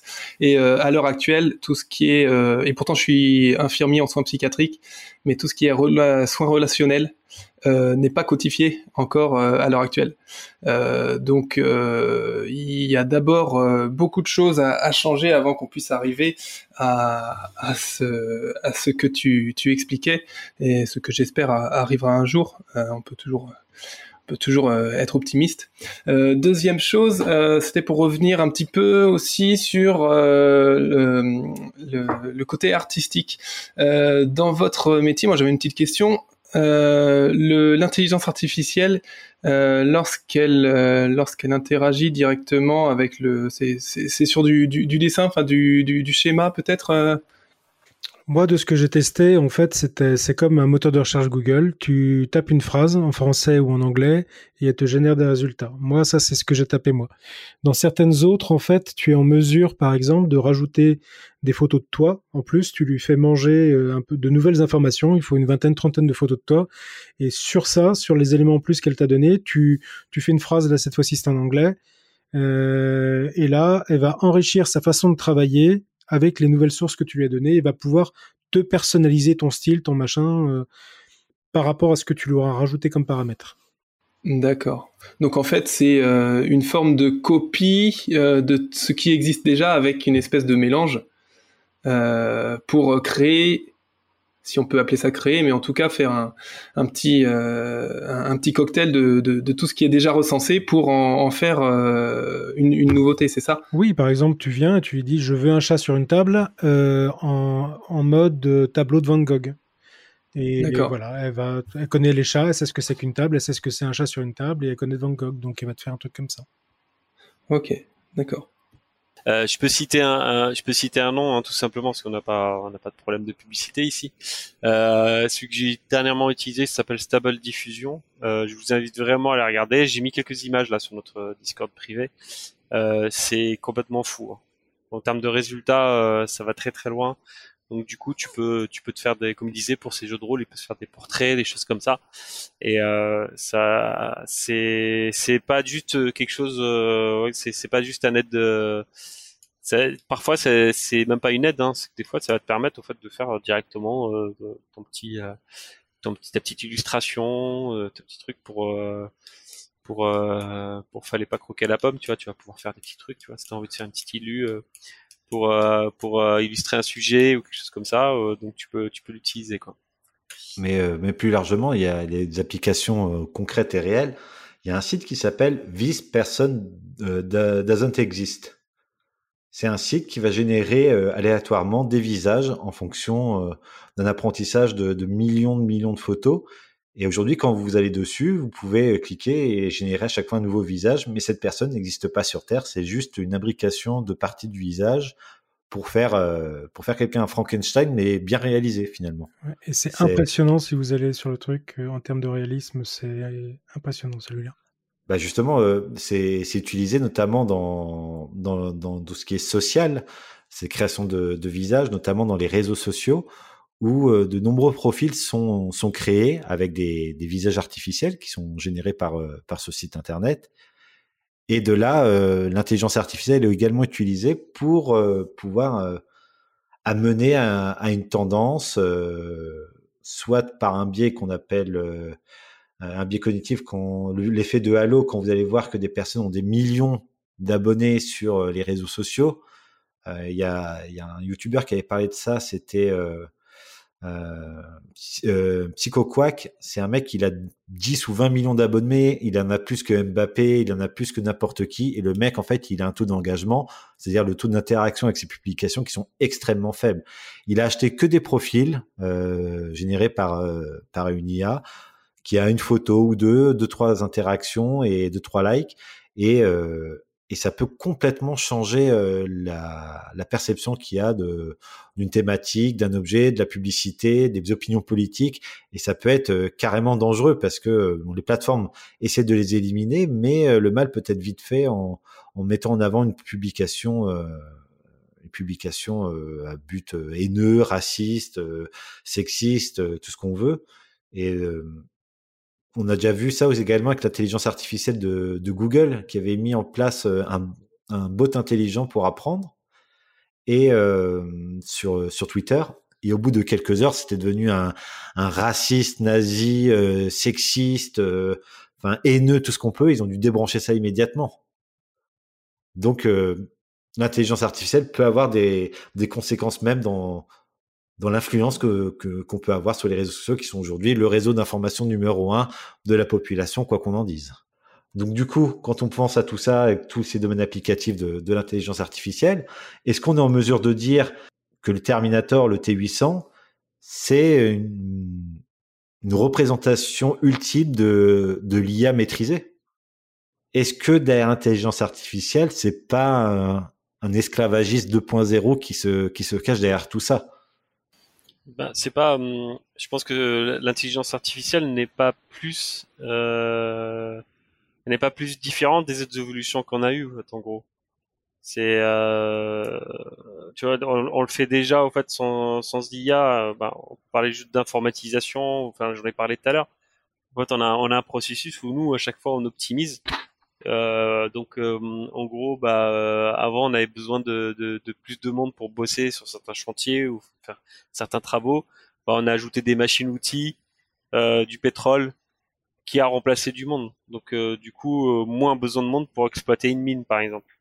Donc, forcément, Elia, en fait, participe comme outil, en fait, de production dans cette évolution-là à chaque fois. Et donc, du coup, est-ce que ça euh, là, euh, dans ce cas-là, effectivement, la machine, elle remplacera toujours euh, l'homme. L'IA remplacera l'homme dans plein de métiers et pas pour leur laisser faire plus d'interactions comme le pense le bien naïf Julien à côté, mais mais juste pour le remplacer, point, et optimiser les coûts. Donc ça, ça, ça, sera toujours un peu comme ça. Mais même dans le quotidien, on a de l'intelligence artificielle. Mm. On est, enfin, c'est quand même une forme de, on veut en faire le moins possible, parce qu'aujourd'hui on ah a, hein on a les différents euh, assistants personnels. Euh, enfin, c'est. C'est naturel. Hein je, je dis pas que c'est un mal ou un bien en fait de faire ça, mais on, aime euh, nous tous dans le quotidien l'homme bien. L'homme il est feignant en fait. Il aime bien optimiser ses processus. Il veut créer des choses en fait. Il va lui faciliter la vie. On n'arrête pas d'en faire et on s'arrêtera jamais. Donc du coup, est-ce que là, de, de ce fait-là, les outils ont remplacé l'homme dans certains métiers, l'IA remplacera l'homme dans certains métiers, euh, donc euh, voilà, ça, ça, y va tranquillement. En fait, on moi, je pense sincèrement qu'on y va. Sur des métiers techniques, sur des métiers techniques, sur des métiers relationnels, aussi, euh, On, on y est, on n'y est pas tout à fait. Ah bah, je trouve qu'on est beaucoup plus que tu ne crois. Ah ouais, tu l'as pas vu. Hein. que les algorithmes euh, de Facebook, de Google, de TikTok et autres, ça reste. Si on va un peu plus loin, si on dit algorithme égal IA dès qu'elle est un peu développée, euh, aujourd'hui, si tu te connectes sur YouTube connecté avec ton compte et ton historique de navigation, et si tu te connectes en mode déconnecté, tu, vas sur le site en mode déconnecté, tu verras que les propositions qui te sont faites sont complètement différentes et que donc c'est un peu, je sais plus comment s'appelle ce process où on a tendance à t'enfermer un petit peu toujours dans les choses que tu regardes, dans les choses que tu aimes, pareil pour les cours. La bulle informationnelle, je crois. Ce, genre de choses. Euh, je pense que l'IA globalement, c'est super intéressant en termes d'outils. Ça rejoint un peu ce que tu disais, ça là.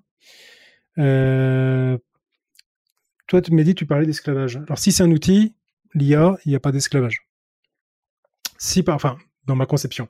Si par contre on dit que euh, l'outil, au travers euh, d'une intelligence autonome, peut-être d'un robot avec une intelligence autonome, puisque au Japon par exemple, ils ont plein de yeux, ils veulent faire des robots assistants. Alors est-ce qu'on considère que c'est une IA ou c'est juste un robot fonctionnel? Je ne sais pas. T'as la PDG assistant aussi, la PDG qui, qui en Chine qui prend des décisions et qui licencie les gens. c'est sorti il y a trois semaines, ça à peu près. Oui, ils, ont, ils ont élu un, une IA PDG d'une grosse société. Non, ce que je voulais dire par rapport à ça, euh, pour autant, je suis super intéressé par le domaine de l'IA, mais travaillant moi-même dans la tech euh, intéressant. Je sais ce que l'homme a tendance à faire avec les choses comme ça, que ce soit la techno. Euh, on peut facilement transformer les choses, les outils en armes. J'ai peur vraiment qu'on en fasse n'importe quoi, et que surtout par rapport à la bulle informationnelle que vous évoquiez tout à l'heure, euh, j'ai peur que l'IA devienne tellement performante que derrière, on, se base trop dessus dans les dizaines d'années à venir. Un peu comme les nouvelles générations qui ne jurent que par les réseaux sociaux et qui, du coup, une information qui passe dessus, c'est une information acquise, donc la vérité. Et que derrière, ça va nous détacher de la capacité qu'on aurait à réfléchir par nous-mêmes. Qu'est-ce qu'on aurait fait si on n'avait pas été assisté par une IA pour nous faire des propositions? Parce qu'elle va nous enfermer, par exemple, voilà, tu m'as posé une question, T'as cinq possibilités. Bah, peut-être qu'il y en a 7-8 possibilités, mais elle me dit non, t'en as que 5. Voilà, c'est des questions que je me pose. Qu'est-ce que ça deviendra après par la suite D'ailleurs, elle, saura déjà, de toute façon, euh, elle saura déjà quelles questions tu vas avoir, la IA. Elle va anticiper tes besoins. C'est tu refuses. Hein. tu vois, tu, tu t'auras même pas besoin de commander sur Amazon le truc qui va arriver chez toi. Ah mais ça arrive déjà. C'est-à-dire que euh. Amazon, depuis, depuis à peu près 3-4 mois maintenant, me fait des propositions. Ah, ouais, là, euh, peut-être que ce produit que vous avez jamais consulté, ça c'est moi qui le rajoute, euh, pourrait vous intéresser. Elle m'a T'as pas eu les t-shirts d'Halloween aujourd'hui? Non, pas ça. Elle m'a fait cinq propositions et euh, il y en a une, j'ai fait putain, c'est vrai que j'en ai besoin. Mais j'ai pas fait de recherche là-dessus. Je sais que j'ai pas fait de recherche. Mais j'ai dit putain, ça c'est bien. Et elle, elle, me les a proposées naturellement. C'est rigolo. Ah, c'est cool. T'as plus besoin de te prendre la tête, Julien.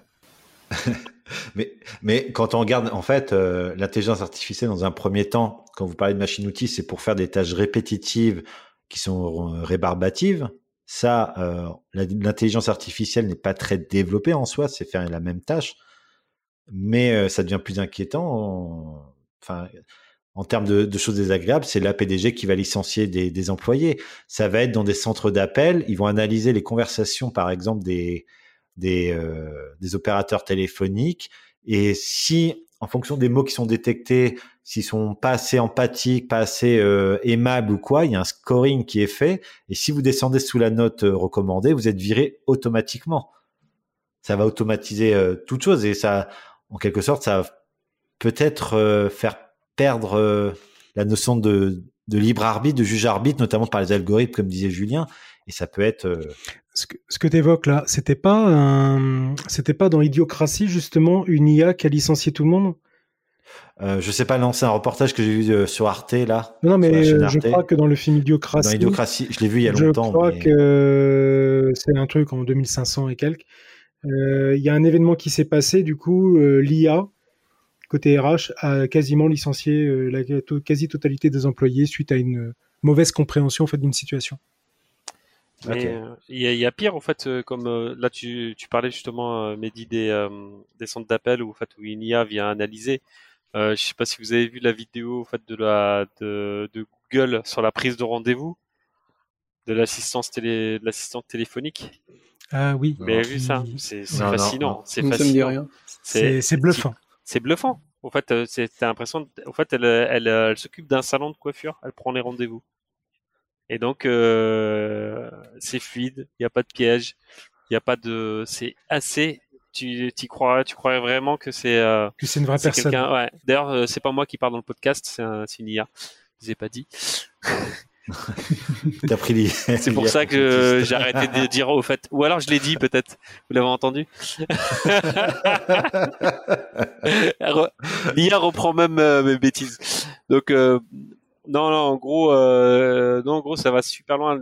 Marianne, il t'a parlé tout à l'heure justement de relationnel, des choses comme ça, ça peut aller super loin. Après, euh, euh, bien sûr, sur ce qui est côté euh, accompagnement humain, c'est-à-dire qu'aller toucher les gens, euh, ça va être plus compliqué. Les Japonais, bon, là maintenant, ils sont à fond sur les robots. Quand tu parles de toucher les gens et japonais, tu insinues quoi là par là? Bah, aller, aller aider du vieux, quoi. Tu vois, donc du coup, travailler avec les, les anciens, les choses comme ça, comme le font les Japonais. En fait, je sais pas quels résultats ils arrivent à avoir. Apparemment, c'est pas mal, et ils sont assez friands de ces produits-là. Euh, il y a une société, il y a une société là. J'ai un pote qui bosse pour une de ces de ces boîtes là qui fait les robots, euh, les robots et ils en vendent quasiment que pour le Japon en fait. Donc du coup euh, et du coup ça a l'air de pas mal de pas mal tourner. Je sais pas ce que ça ça donne au quotidien, mais mais sinon ouais ça ça avance bien. Hein. Puis nous on s'adapte. Hein. on arrive bien. les êtres humains ils ont cette capacité là à identifier les euh, les objets comme comme des euh, comme euh, en leur donnant des personnalités parfois comme pour les voitures des choses comme ça. Donc on est capable de s'adapter. C'est qui tôt ou tard en fait ça nous posera peut-être plus de problème que le truc soit en chrome et que tant qu'il a des yeux une bouche et, et que notre, instinct nous dit ouais tout va bien quoi. Bah, plus que notre instinct, c'est un, encore une fois, c'est un terme émotionnel. Et c'est ce qui va différencier avec l'IA, c'est que si, enfin, Là, tout à l'heure, je regardais avant le podcast, je regardais Her de Spike Jones. Euh... Top, topissime. Oui, génial. Le film vraiment génial, mais il était trop orienté, euh, c'est euh, social, émotionnel. Mais ce qui fait la différence, c'est euh, à un moment donné, tu dis si on se sent en sécurité ou pas, c'est l'émotion. C'est l'émotion que va nous générer le robot. Tant qu'on ne se sent pas en danger, tu parlais de danger, c'est qu'on n'a pas peur que l'IA va pas l'avoir. Et c'est ce qui se passe dans le film Her, c'est qu'il tombe complètement amoureux. Et de la même manière, c'est ce qui se passe avec euh, le T800, où euh, John Connor a véritablement un modèle, une relation paternelle avec le T800. Euh, Sarah Connor le dit d'ailleurs, hein, que ce serait le, la projection du père, du père idéal pour lui. Est-ce que le, est-ce que le, T, le T800 on pourrait l'incorporer dans une famille, parce que pour vous, c'est un membre de la famille euh, Connor. Américaine, oui. Avec des armes et tout, ça passe. mais, non, mais voilà, sur ce film-là, c'est un peu bourrin, quoi. ça pourrait être le père de John. la projection, les, euh, autant R, là, t'as cité R, ça, marche super bien, quoi. Alors, je trouve que c'est, euh, on, enfin, on, sort un peu du film, mais je trouve que là-dessus, ils ont vraiment bien, bien joué le coup, en fait, sur le. C'est réaliste ça marche super bien. Tu crois à l'histoire d'amour, quoi. Tu crois vraiment. Alors autant autant autant Terminator, c'est c'est très caricatural, quoi. Le père, euh, là le père, quoi. C'est un ah, mais caricatural parce que c'est la vérité aussi euh, dans, dans, des problématiques souvent psychologiques. Si on suit théorie freudienne, il y a c'est un problème avec la mère, soit un problème avec le père. En l'occurrence, John Connor, il a un père euh, absent, et là, il a le Terminator, il a quand même euh, si on demande quel est le type de personne idéale qu'on rêverait d'avoir autour de nous, il a toutes les valeurs. Il est fidèle, il est loyal, il est intelligent, il est serviable, il est gentil, il est protecteur. Il joue même avec lui, avec, euh, avec John Connor dans une des scènes. À un moment donné, euh, il joue à tape-main ou je sais pas quoi et on les voit rigoler. Je crois que c'est dans la version longue, je suis pas sûr que c'est dans la version courte, mais il joue à tape-main. Il joue avec, il a des émotions. Euh, John Connor s'attache particulièrement à lui. Pourquoi? Parce que ça génère une émotion dans l'humain finalement, la perception qu'on va avoir de l'intelligence artificielle est tout à fait tributaire de ce masque-là. Et ce qu'on va avoir au niveau éthique, la capacité à faire, à prendre la juste distance avec, euh, avec la machine pour ce qu'elle représente, pour ce qu'elle est, et malgré tout pour ce qu'elle nous apporte. Comme beaucoup de choses en termes d'humains, tu auras des pros et des contres. Tu auras des mecs à fond dessus, et puis tu auras un gros blocus, je pense, à un moment donné, euh, par rapport à ça. Les gens qui seront à fond côté euh, insertion dans le quotidien et d'autres qui auront peur, qui voudront euh, renier en fait euh, toute association avec cette technologie. Je pense qu'on aura les deux. Mais après, c'est dans une schématisation classique euh, de sociologie. D'abord, ça va être une contre-culture où il y aura une faible faible quantité de personnes qui vont soutenir ce mouvement-là. Puis après, ça va grossir, ça va devenir une sous-culture, donc une culture un peu déviante, mais qui sera plus acceptée, jusqu'à un point où ça va arriver à la culture dominante. C'est comme ça que se sont passés tout un tas de, révolutions, de mouvements euh, euh, sociétaux d'aujourd'hui à plein de niveaux. On a eu les, prenons l'exemple de la télé. Au début, on pensait que c'était une diablerie, et maintenant, euh, maintenant c'est un petit peu désuet. Il y a eu le cycle de vie qui s'est qui s'est éteint, mais c'est comme le téléphone. Avant, on était très récalcitrant à voir tout ça, et maintenant, euh, c'est limite du transhumanisme ou c'est le prolongement de notre propre main dans l'absolu. Tu parlais de toute la partie socio par rapport à l'IA. Moi, ce que je me demande, c'est si on va pas aller dans dans certains travers c'est-à-dire que un peu, euh, j'ai vu récemment euh, Cyberpunk, je m'écarte un peu, mais euh, la série sur Netflix, je, je connais pas trop le jeu, etc. Et ce que j'ai vu, c'est le côté dystopique et les pauvres ont des ont des soins de pauvres avec des IA de pauvres et les riches ont la capacité d'avoir des robots qui vont faire des opérations plus plus. Pourtant, c'est le même robot. C'est-à-dire que derrière, tu as, si tu es pauvre, tu auras une prestation d'IA inférieure à quelqu'un qui est riche avec le même outil ou il aura une prestation supérieure. Donc, peut-être que ça sera un levier pour encore augmenter la différence entre les, entre les niveaux sociaux, euh, si ça se trouve à terme. Soit un, un levier, un levier, soit un, nivellement, parce qu'après le progrès technologique euh, a ses limites, même dans l'évolution du. Enfin, il arrive un moment, on va arriver à un plafonnement, on ne pourra pas inventer plus que ce que l'imaginaire euh, peut déployer.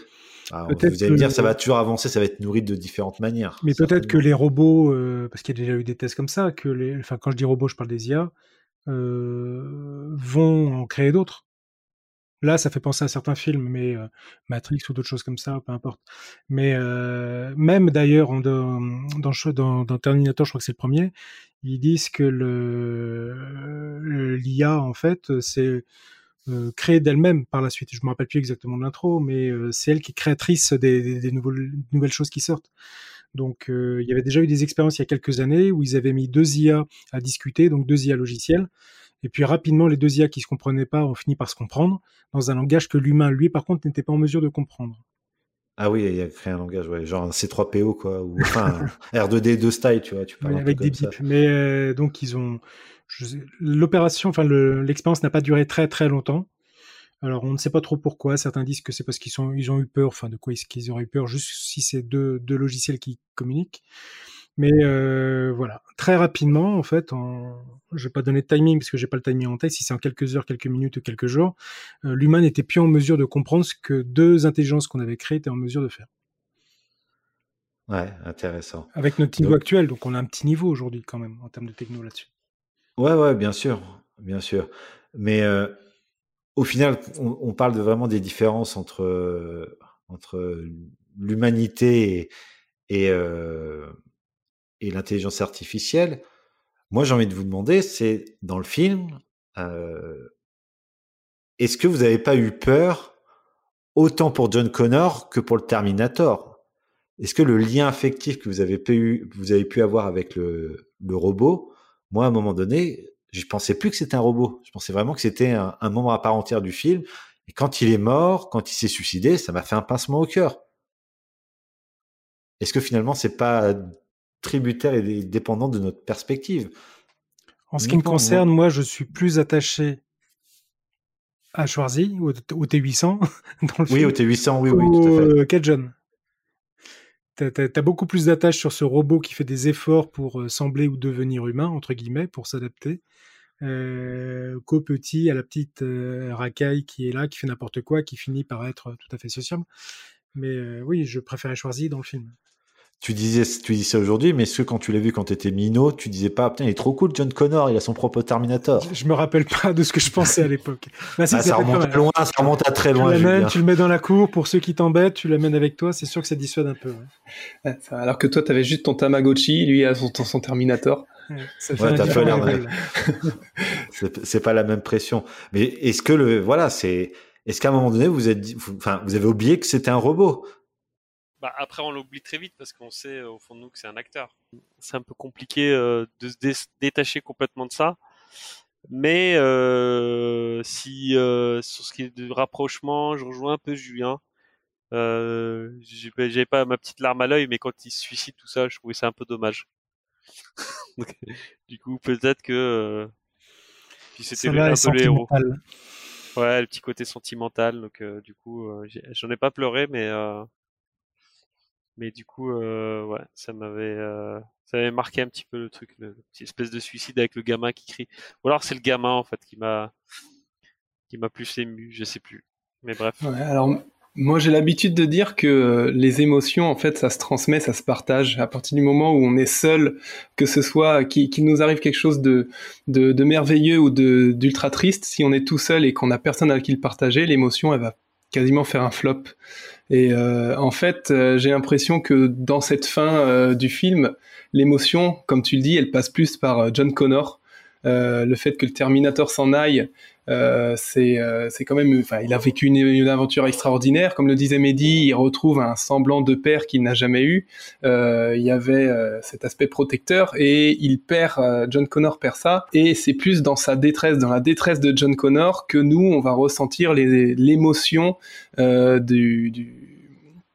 de, quelque chose qui se termine, le, le Terminator qui s'en va et, euh, et qui marque qui marque la fin de l'histoire en fait. Ouais, pas mal. Oui, c'est vrai. C'est vrai que le gamin est un peu est plutôt en stress à la fin.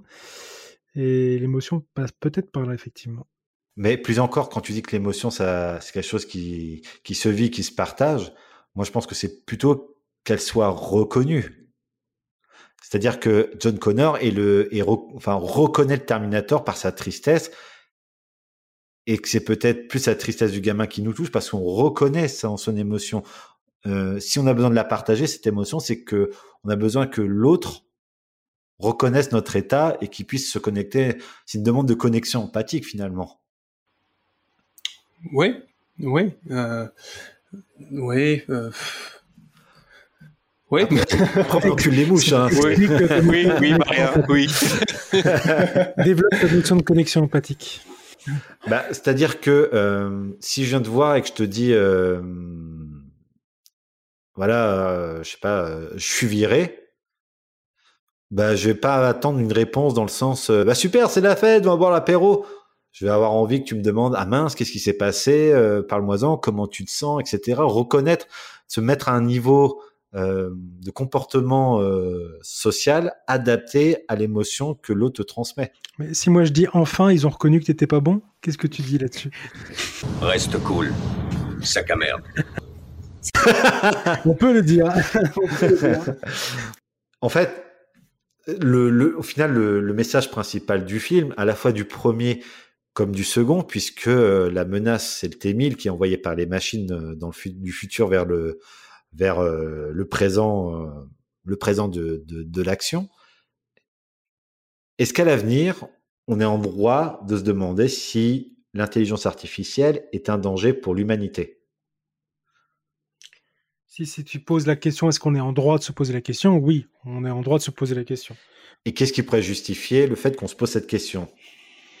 Euh, Parce qu'on peut avoir des doutes sur toutes les nouveautés qui arrivent. On parlait. Je crois que c'est Salah tout à l'heure qui parlait des, nouveaux trucs qui arrivent. Je sais plus ce que tu avais dit par rapport à ça, mais... Euh, PDG chinois. Ouais, non, c'était toi qui l'avais évoqué. Mais globalement, euh, on peut se poser, beaucoup de questions à plusieurs niveaux. Salah se posait la question par rapport à l'emploi. Marien qui, avait potentiellement du doute aussi sur la partie euh, sociale médicale, etc. Donc la première chose, moi, à chaque fois, c'est que je, doute toujours. Dès que j'ai un nouveau truc qui arrive, je fais bon, ok, à quoi ça sert? Pourquoi est-ce qu'ils sont partis là-dessus? Euh, Dans quel but? Parce que le but qu'ils nous donnent n'est, à mon avis, généralement pas le but caché euh, des choses. Peut-être que le but caché, c'est tout simplement de gagner du pognon ou ce genre de choses, j'en sais rien. Peut-être que le but caché d'une IA omnipotente, ça serait tout simplement de pouvoir maîtriser les foules, tout analyser. Il y en a qui parlaient quasiment du crédit social tout à l'heure, du crédit social chinois avec les caméras de partout qui regardent tout, etc., etc. on peut avoir des doutes sur l'IA quand on voit ce qu'on fait au niveau social, par exemple. Après, c'est aussi cela qui disait que ça pouvait être euh, toute nouveauté peut être un genre de révolution qui permet de produire plus ou des choses comme ça. Donc là, ça peut être aussi super intéressant, mais ça peut bouleverser aussi tous les métiers, toute la partie sociale, euh, là au chômage à cause de la créativité par exemple, ce genre de choses. Donc beaucoup de doutes par rapport à ce qui va venir. Donc faut se poser des questions. Ça me paraît logique de se poser des questions et de jamais tout accueillir comme ça à bras ouverts. Faut réfléchir. Ça veut pas dire bloquer, ça veut dire réfléchir. Et qu'est-ce que vous pensez des dérives qui sont déjà existantes euh, de l'intelligence artificielle qui influencent euh, les réseaux sociaux euh, très rapidement, qui peuvent les infiltrer en programmant une, une forme d'idéologie? On en a un peu parlé, notamment durant les élections entre Trump et, Biden. Est-ce que ça, ça peut vous inquiéter, vous, personnellement? Alors, j'ai pas tout à fait compris ta question, Mehdi. Est-ce que tu peux reformuler En fait, on parlait tout à l'heure des bots qui sont créés sur les différents réseaux sociaux et même, même sur les sites internet d'achat en ligne. Maintenant, quand je regarde des, des, avis sur Amazon, je sais pas du tout si c'est du lard ou du cochon. Et de la même manière, ils ont créé des, ils ont la capacité de créer différents profils sur les réseaux sociaux et de programmer l'ensemble de ces profils pour aller délivrer un message, euh, par exemple politique, euh, peut-être euh, l'incitation à la haine, peut-être une, idéologie communiste ou hyper libérale, peu importe pour influencer la population, influencer les lobbies et serait en, en mesure, par exemple, à l'approche d'élections, de programmer bah, une invasion de, bots pour encourager tel ou tel candidat. Est-ce qu'on n'est pas, on serait pas soumis finalement après, on va perdre notre libre arbitre du fait de, de l'effet de halo qu'on parle en biais cognitif? Est-ce que ça, ça vous inquiète pas de perdre notre juge arbitre, libre arbitre? Et notre indépendance d'information Je pense qu'on l'a déjà perdu si tu te prends pas en main, en fait. Je pense qu'on l'a déjà perdu depuis bien longtemps, avec tout ce qui se passe euh, et toutes les bulles, euh, j'ai oublié le mot, les bulles, comment vous avez dit tout à l'heure? Informationnelles qu'on a déjà en place. Pour moi, c'est déjà entre guillemets, euh, entre guillemets mort si les personnes euh, ne se prennent pas en main pour rechercher de l'information alternative ou pour euh, toi-même analyser. Tu parlais des, des avis sur Amazon, par exemple. Moi, quand je vois un produit qui m'intéresse, je regarde toujours les avis les plus négatifs. Toujours. Je regarde jamais les avis positifs parce que soit je considère que c'est des faux avis, soit je suppose que comme la plupart des gens commentent sans rien connaître au truc et qu'ils n'ont pas fouillé très loin dans la qualité du produit ou dans l'usage. Tu peux pas acheter un produit et au bout de deux jours donner l'avis sur ton produit, c'est impossible. Et c'est à peu près le timing qu'on te donne pour noter le produit. Donc ce qui est intéressant, c'est l'aspect négatif. Donc l'aspect vraiment humain, en fait. Parce que tu as pas, c'est rare de mettre une IA ou de mettre un algorithme pour, euh, pour, pour plomber un produit que tu essaies de vendre ou au pire les, produits des, concurrents. Mais par rapport euh, au, risque aussi que tu évoquais, moi ce que je vois, c'est qu'avec toujours l'aspect créativité, vous avez vu ce qu'ils faisaient avec les vidéos, par exemple. C'est-à-dire que maintenant, ils ont fait le premier test avec euh, Tom Cruise, il y a, quelques, il y a peut-être deux ans de ça. Maintenant, sur du direct, ils sont capables euh, de changer les visages, mais très propres, vraiment très propres. Donc, je trouve que ça, par rapport à l'embrigadement qu'on peut avoir euh, de l'ensemble des informations qu'on nous donne. Ça, ce type d'IA-là, je trouve ça très, euh, très vulgaire et inadapté. Ça devrait être euh, presque interdit d'une certaine manière à l'usage, dans certains usages. C'est tout. Je vous laisse la parole. ouais, faut rebondir. Hein. Je disais, est-ce que c'est, est-ce que c'est un danger certainement?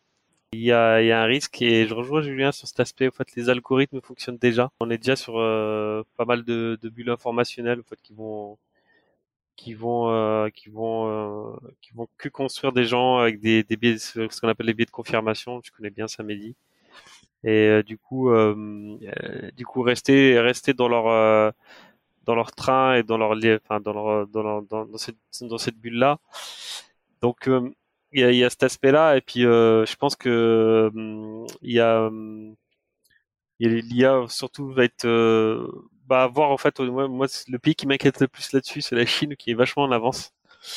Euh, j'ai l'impression qu'ils sont pris de l'avance sur tout le monde. C'est peut-être euh, et leur utilisation en fait sur la reconnaissance faciale, sur euh, ils utilisent déjà en fait les, les, citoyens en fait ils sont notés, ils ont tout un système en fait qui est qui est vachement avancé. Et euh, ça fait vraiment euh, SF. Euh, ouais, ça fait vraiment un truc vraiment très très flippant quoi. Donc est-ce qu'on va arriver à tout ça On verra quoi. Donc je pense qu'il y a ça peut être ça peut être un gros danger ou ça peut être un gadget comme tout ce qu'on a inventé avant donc quelque chose pour nous pour nous aider un outil ou ou alors ça peut faire pchit parce que on se, on se fera une guerre nucléaire avec les avec la Russie et puis il y aura plus que il y aura plus que des rats et et Julien en slip en train de traîner dans la rue. Carrément en slip. Mais par rapport au pchit que tu viens de dire à l'instant, il y a un truc très intéressant. J'avais, euh, c'est Jean Covici qui parlait de ça, je crois. Je crois que c'était lui. En fait, pour développer tous les nouveaux systèmes d'IA qu'on a, on a besoin de systèmes informatiques ultra puissants. Donc c'est-à-dire de super gros calculateurs, data center, tout ce que tu veux, et derrière, tu as besoin d'une masse colossale de stockage de données. donc en termes d'écologie, on est très très loin de l'orientation qu'on est censé prendre a priori si on prend le relais de notre premier podcast Don't Look Up. Euh, donc il y a quelque chose qui va pas. Par rapport à l'orientation qu'on prend côté techno, ça va à l'encontre de ce qu'on devrait faire a priori pour la planète.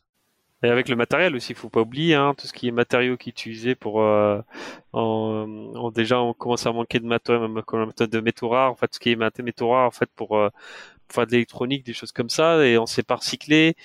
Il y a plein d'enjeux. En fait, il n'y a pas il y a pas et puis les les enjeux énergétiques en fait euh, ce qui est en fait c'est bien l'IA c'est bien tout ça l'informatisation mais tout ça nécessite du pétrole et quand il n'y a pas de pétrole en fait il n'y a pas non plus de progrès technique non plus quoi donc en gros euh, on arrive sur une période un peu compliquée donc est-ce que est-ce qu'on va on va pas plutôt euh, vachement ralentir et on n'aura pas tout ça?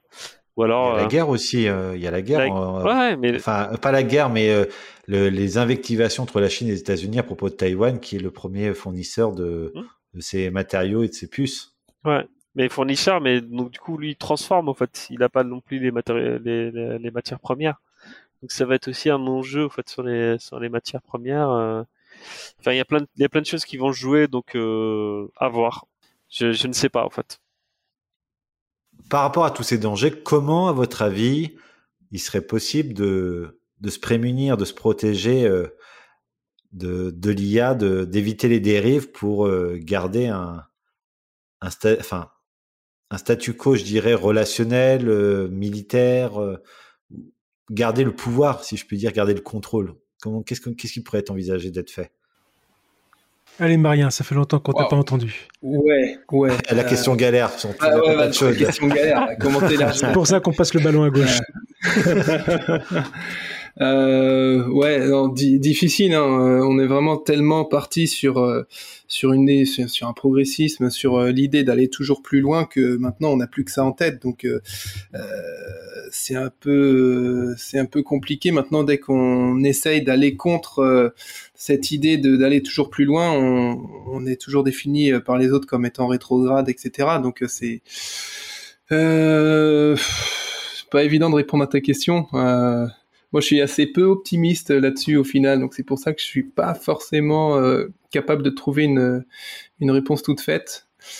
Euh, je veux dire, moi j'ai le sentiment que au-delà de l'intelligence artificielle, euh, c'est l'informatisation qui a tendance à déshumaniser euh, euh, chaque chaque personne. Tu parce parles que sur ton boulot, par exemple? Ouais, non, mais même pas que. Enfin, je, je prends, je prends un exemple tout bête, hein, les réseaux sociaux, euh, qui est censé rapprocher les personnes, euh, euh élargir le groupe social. Finalement, euh, on voit les, on, on, voit des photos partout où il suffit de sortir, sortir dans la rue et on voit trois personnes côte à côte qui sont sur leur téléphone et euh, ça déshumanise, complètement et au final on essaye de plus en plus de donner ce côté humain à la machine enfin, je pense aux toutes applications les, applications Siri etc où maintenant c'est au lieu de poser la, question à son copain qui a, qui a 20 cm de soi on va poser la question à la machine qui va nous donner une réponse et euh, qui donc voilà enfin c'est c'est je, je, suis désolé Mehdi, j'ai pas de réponse à t'apporter à ce niveau-là. Euh... Oh, mais c'était le droit de ne pas être en mesure de, de pouvoir répondre. J'ai une réponse. Euh, il, y en a qui, y en a qui fait le malin, là, j'ai envie de l'entendre. là. Je pense que Mehdi, tu t'es pas beaucoup exprimé, euh, donc ça serait bien que tu t'exprimes d'abord. parce que toi, tu poses des questions, mais vas-y, vas-y, exprime-toi sur le sujet. Alors, pour se protéger, euh, se prémunir, je dirais, de, de l'IA, je pense que déjà, dans un premier temps, euh, il va falloir appliquer les trois, trois lois de la robotique d'Asimov qui pourront être dans, le, dans la programmation. Je pense qu'il, alors les trois lois pour ceux qui connaissent pas, c'est euh, la première, c'est qu'un robot ne peut pas porter atteinte à, un être, un être humain, euh, ni laisser l'humain être exposé au danger. Le, le, robot ensuite doit obéir aux ordres donnés par les êtres humains et euh, tout en respectant la première règle. Voilà, tout à fait. Et un robot doit protéger son existence dans la mesure où cette protection n'entre pas en, en, contradiction avec la, la première et la deuxième loi. Donc ça, ça met un premier cadre, euh, on va dire, programme de programmation, mais ce serait pas suffisant. Je pense aussi qu'il sera nécessaire d'avoir toujours un contrôle humain derrière pour avoir cette notion de contextualisation. On ne sait pas jusqu'où ça va aller. Ensuite, à l'avenir, c'est euh, pour moi, ça va être euh, encore une fois dépendant de l'humain. Je veux dire, le Terminator, quand on regarde dans le film, à un moment donné, au début, quand John Connor s'aperçoit qu'il que le Terminator obéit à ses ordres, il va, au début, il se plaint parce qu'ils sont attaqués, il gueule et tout. Il y a deux mecs qui viennent pour essayer de le, protéger et finalement il se comporte comme un petit con et il lui dit ouais euh, vas-y casse-toi merdeux euh, sac à merde. Et euh, le Terminator va commencer à, les agresser. Et finalement ça va être ça. C'est qu'est-ce que l'humain va va pouvoir transférer à ces intelligences artificielles que le comportement va être induit et c'est là la question pour moi c'est le danger c'est pas vraiment l'intelligence artificielle c'est nous l'humanité cette volonté de pouvoir, cette volonté de, de cette fainéantise, ça va être le, péché capital finalement du christianisme, ça va être euh, la paresse, ça va être le numéro un. Euh, Et ils vont finir par croire hein, qu'on est un truc gâteau. Hein. on est euh, on est de tout euh, de tout bord on aime tout le monde euh, fallait pas croquer, croquer la pomme ouais ouais, ouais ça, ça peut la confusion. Mais ouais ça va être le contrôle finalement ça va être la régulation de l'humain qui va comporter puisque toutes choses ne doivent pas ne doivent pas être en excès sans quoi il y aura ces dérives. Et est-ce que l'humain va être capable de se contrôler voilà, euh, voilà la question. je trouve, pas dit, euh, parce que ça va, ça risque de donner euh, des services très pratiques. Toutes ces choses-là, ça va arriver tranquillement. Ça a commencé. Je prends, j'ai, j'ai une Alexa à la maison parce qu'Amazon a fait des super promotions à un moment donné. Donc comme un, comme un gland, on va dire ça pour rester poli. J'en ai acheté un. Du coup, j'en ai mis un deuxième, un petit troisième, etc. Bien évidemment, hein, ils n'enregistrent rien, hein, bien sûr. Bon, sauf qu'ils sont déjà fait choper derrière. C'est complètement, euh, vraiment d'un niveau en termes d'IA. Tu prends Alexa, vraiment, vraiment pas terrible. Euh, aujourd'hui, vraiment, il y a plein de choses. Tu, ne serait-ce que énumérer une liste de courses, elle comprend pas la moitié des trucs. Et plus il y a des mises à jour, moins elle comprend. Elle devient euh, vieille et sourde. En fait, cette Alexa, elle comprend moins en moins de choses. Mais ça reste pratique pour un certain nombre de choses. Mets de la musique, fais ceci, fais cela. Donc tranquillement, Allume les ben, lumières. Voilà, allume les lumières, tes petits, petits, petits scripts que tu as fait toi par exemple chez toi pour, pour gérer tout ça. Euh, insidieusement, ça vient, on s'y habitue. Un jour, il y aura un petit truc en plus, euh, ça en plus. Euh. Bientôt, Alexa te permettra de, de faire tes rendez-vous sur Doctolib, ce genre de truc. Tiens, pose-moi un rendez-vous là avec le premier médecin disponible. Ça va arriver comme ça, tranquillement. Moi, je pense que euh, tout, tout dépend en fait de nos modèles sociaux. Euh, aujourd'hui, on est dans, dans un modèle où euh, tout le monde doit être à égalité. Euh, y a, on n'a pas le droit d'avoir une personne qui est plus forte qu'un autre, une personne on n'a pas le droit d'en laisser quelqu'un plus faible que les autres. Ce qui fait que, au final, dès qu'il y a une nouvelle technologie qui sort, il suffit qu'il y ait une, deux personnes qui vont l'acheter, qui vont être favorisées grâce à, enfin, dans tel ou tel domaine grâce à cette technologie. Et de plus en plus, dans le but de pouvoir être compétitif, on va vouloir forcément avoir euh, cette technologie et ainsi de suite et ainsi de suite. Euh, je veux dire que il y a y a, je veux dire, il y a 20 ans, oui, c'est à peu près ça. Il y a 20 ans, euh, qui avait un téléphone portable, qui trouvait que c'était utile d'avoir tous les jours son téléphone portable sur soi. Aujourd'hui, c'est plus, c'est, plus concevable de, de se promener sans téléphone portable. On ne trouve plus de travail sans téléphone portable. Euh, c'est, voilà, ce que je veux dire, c'est que la, la technologie, au final, c'est euh, on, a beau être contre, on a beau être pour, on est de toute façon à un moment donné obligé euh, de, se l'approprier pour pouvoir survivre. Euh, survivre avec les autres. Donc euh, c'est là en fait la difficulté, c'est à partir du moment où on restera dans ce schéma de toujours euh, vouloir se mettre au niveau, de les autres, au niveau des autres, on parviendra jamais à se sevrer de cette technologie, de cette intelligence artificielle, etc. Sauf si ce sevrage est forcé. Attendons quelques semaines avec les prochaines négociations avec les Russes, peut-être. On verra. Ça sera peut-être forcé d'ici quelques temps. Donc, euh, pour conclure, qu'est-ce qu'on peut retenir de, cet épisode et du film Terminator euh, Ça peut être intelligent, peut-être, pas sûr. C'est quelque chose de profitable, mais pas totalement, parce que ça peut être programmé différemment, ça peut être dangereux. Alors la question que je vais vous poser, c'est est-ce que aujourd'hui vous avez envie d'avoir plus d'intelligence artificielle dans votre quotidien? Je parle pas au niveau militaire, etc., qui sont des domaines qui sont pas accessibles à nous, Pékin moyen. Mais est-ce que vous êtes finalement vous êtes content quand même d'avoir cet Alexa, vous êtes content d'avoir ces, ces, différents outils pour vous accompagner? Est-ce que vous leur faites confiance? Alors, à la première question, si je prends dans l'ordre, est-ce que j'aimerais plus d'IA sur le principe Pourquoi pas? Par contre, une IA contrôlée, parce qu'aujourd'hui, effectivement, l'IA, sur ta dernière question, est-ce que je lui fais confiance? Je ne fais pas confiance euh, parce que je ne suis pas maître euh, des données utilisées, je ne suis pas maître du stockage, je ne suis pas maître euh, du fonctionnement en fait des IA qu'on utilise aujourd'hui. Si j'ai une Alexa version version 2030, je voudrais que toutes les données qu'elle utilise soient entièrement gérées par moi et qui je maîtrise totalement cet outil. Là, dans ces cas-là, oui, si c'est une IA, domestique, par exemple. Je parle pas des IA médicales ou ce genre de trucs. Euh, là, dans ces cas-là, pourquoi pas? Là, là, on peut discuter. Ça devient intéressant à ce niveau-là. C'est vraiment euh, la, maîtrise des données personnelles, parce que ça fait partie. On, y viendra à un moment donné avec la CNIL et tout ça. Euh, ça devrait être, à mon sens, une prérogative pour que tout n'aille pas n'importe où en termes de data. Plus il y a d'IA, plus il y a d'analyse comportementale et donc pour que l'IA vous propose des choses que vous souhaitez continuer à utiliser, c'est-à-dire qu'elle doit prendre des habitudes sur vous, stocker des informations et quel est le traitement qu'on va faire sur ces informations-là. Alors ceux qui me disent oui, j'ai rien à cacher, je pense qu'ils n'ont pas compris grand-chose à ce qu'on fait des datas. Même des bases de données anonymes, on est capable de réexploiter les données derrière.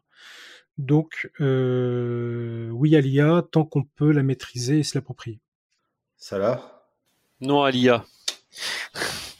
Ah attends, c'est non, je pense que enfin je sais pas, en fait, j'ai pas d'avis sur le sujet, est-ce que c'est bien, c'est pas bien, est-ce qu'il faudrait euh, enfin est-ce que je l'utilise au quotidien? Moi, j'ai pas d'Alexa et de machin et j'ai sûrement pas désactivé l'assistant vocal de mon portable parce que de temps en temps, j'ai des trucs bizarres. Euh, mais euh, j'ai pas j'ai pas vraiment d'avis, est-ce que je pense que c'est un outil et euh, si on si on arrive à garder, à garder le contrôle dessus, ça va bien se passer si c'est pas le cas, bah c'est la merdasse. Hein. Skynet nous balancera une bombe et puis euh, et puis voilà, John Connor va nous sauver de toute façon. Et toi, Marien, tu crois aux machines ou tu crois à John Connor? Je suis plutôt, sans, plutôt en John Connor. Non, c'est vrai que l'IA, moi, je, pars du principe qu'à partir du moment où toi, tu peux le contrôler, hein, quelqu'un d'autre peut aussi le contrôler. Euh, ça veut dire que tu ne seras pas toujours décisionnaire de tout ce qui peut arriver. Euh, enfin, on voit bien, euh, tu, l'as fait hier, hein, Mehdi, tu as pris le contrôle de mon ordinateur. Hein. Euh, il suffit juste de, de, taper euh, six chiffres et puis ça y est, c'est fait. quoi. Donc, ouais, pour moi, c'est toujours un petit peu compliqué après, mais je suis comme tout le monde. Hein. Je dis non, je dis non, je dis non. Et puis une fois que tout le monde y est, je fais bah, je me plie. Et puis sinon, je suis complètement à la ramasse derrière. Mais voilà, si, si j'avais le choix et si j'étais pas dépendant de, de du système dans lequel je vis, forcément, je serais, je serais, je serais contre. Hmm. Je comprends. Je comprends. C'est comme ça que se termine euh, ce podcast. Mais avant de vous quitter, euh, j'aimerais demander à, mes camarades s'ils ont euh, un objet culturel, un film, une série, une chanson, une œuvre, peu importe, à recommander sur l'intelligence artificielle. Alors euh, moi, je, on en avait déjà parlé, dit, hein, j'ai beaucoup aimé euh, le film, euh, film de 2005 avec Will Smith, iRobot. D'ailleurs, si je me souviens bien, le film commence par les trois règles que tu as énumérées tout à l'heure ne pas faire du mal à un humain. ne si un humain voilà obéir aux ordres ne pas enfin si un humain est en danger lui le, secourir et euh, défendre tout ce qui peut mettre en péril euh, le robot, sauf si ça entrave les règles numéro, enfin, les règles numéro 1 et numéro 2. Très intéressant, notamment aujourd'hui pour la question de la voiture autonome. Ouais. Dans une situation un petit peu similaire, euh, des enfants à l'arrière, une petite grand-mère qui qui traverse la route, des platanes sur les côtés, que fait la voiture? Est-ce qu'elle évite la grand-mère au risque de se taper un platane et de tuer la petite fille à l'arrière, ou est-ce qu'elle se dit je renverse la grand-mère? Donc ça, euh, très intéressant ce film. Je trouve que ça fait, ça amène pas mal à réfléchir. Et puis il y a un livre aussi que j'ai que j'ai bien aimé. Ça s'appelle L'homme terminal de Michael Crichton, euh, qui est sur l'avancée euh, technologique, notamment de l'intelligence artificielle en termes de médecine, où ils essayent de, greffer un cerveau informatisé à un patient qui est atteint de psychose. Et euh, je vous fais, je raconte pas la suite, euh, la suite du livre parce que c'est très intéressant à lire. Euh, en gros, tout déconne, comme, comme on peut, comme on peut se l'imaginer. C'est un très bon trailer et vraiment je le, je le conseille. Salah, quelque chose à recommander? Alors, moi en film, on en a parlé tout à l'heure. Heure, c'était c'était vraiment le, le blast absolu. Euh, belle histoire d'amour en fait, euh, euh, qui est qui est une belle histoire d'amour. Voilà, c'est ça aussi. C'est c'est l'exploit de ce film-là, c'est de parler d'IA et d'une belle histoire d'amour. Euh, il y a celui-là, il y a là je pensais tout à l'heure à Metropolis aussi, qui est un super film. ça ça traite pas vraiment, enfin c'est juste l'aspect, il y a un robot dedans, mais ça a regardé aussi. C'est un super beau film, c'est un super bel, bel objet. Euh, en, en, film, bah, pas, j'ai pas grand chose. Hein. Moi, je dois regarder l'homme centenaire. Apparemment, c'est pas mal. Euh, je sais pas si je le recommanderais ou pas, mais euh, ça parle du sujet aussi. Sinon, bah, t'as parlé d'Asimov. Je pense que moi, j'ai, pas lu au fait. Comment il s'appelle C'est les robots?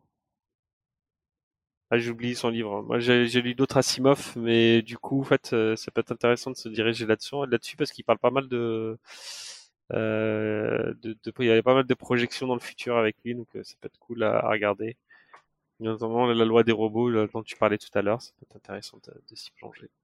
Tu parlais peut-être du cycle des robots d'Asimov Ouais, j'ai pas lu ces cycles-là. La fondation et de l'empire. Ma, ma, fondation, ouais, mais fondation, c'est à part. Moi, c'est tous les cycles fondation que j'ai lu, quoi. Ouais. Et toi, euh, Julien? Alors, euh, en livre, j'avais bien aimé, je me rappelle d'Asimov, ça s'appelle Mais le docteur est C'était un recueil de news, des histoires courtes sur tout ce qui est robot, IA. Et c'était, c'était pas mal et ça permet de, d'avoir plusieurs notions des risques de l'IA. Et ça, c'était, c'est à lire. Et si vous voulez, je pourrais vous le passer, j'en ai à la maison. Euh, en film, alors je sais pas si on parle du même film, euh, Salah? Euh, moi, l'un des films qui m'a bien marqué, c'est L'homme bicentenaire. Alors, je sais pas si on parle de la même chose. C'était interprété, le robot était interprété par Robin Williams. Ah, mais c'est ça, je me suis trompé de titre. Voilà, donc c'est L'homme bicentenaire, un film. Euh, alors, j'ai vérifié la date. Dit quoi hein. J'ai dit L'homme centenaire bah, bah, il en a deux fois plus. euh, toujours plus, ça là, toujours plus. super film. Dans sa globalité, super positif. Si t'as pas du tout de notion de guerre, et c'est vraiment le côté. Euh, joyeux un peu de, de, l'intelligence artificielle qui cherche plus. Je vais pas rentrer dans le détail, il faut regarder le film. Euh, j'ai regardé, le film est assez ancien, il date de 99.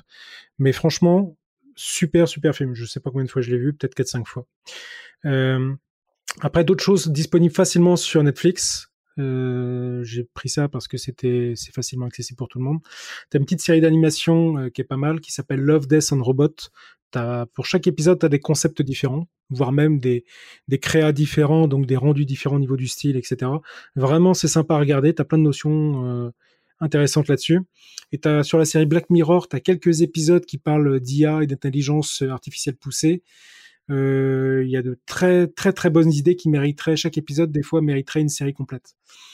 Et vraiment, le, dernier film que j'ai vu complètement euh, délirant sur Netflix, c'est Big Bug. Donc c'est un film français qui se veut se passer dans, peut-être 30 ou 40 ans, où l'IA est partout.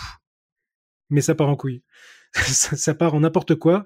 C'est vraiment une histoire absurde. Hein. Faut le prendre tel quel. Faut accepter que les acteurs en fassent trop. Ça fait partie du, jeu.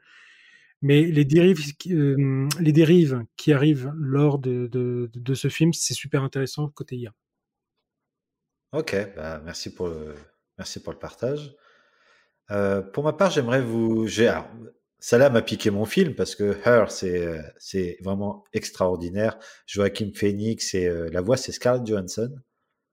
Et euh, les deux ont, vraiment une sacrée alchimie euh, dans ce film-là c'est de voir la capacité de, l'IA à, entrer en interaction et on ne sait pas si c'est vraiment ressentir ou quoi, mais avoir des, faire partager des émotions et également euh, prendre des décisions émotionnelles et non rationnelles. Je n'en dis pas plus pour, spoiler le film pour ceux qui ne l'ont pas vu, mais vraiment grosse, grosse recommandation.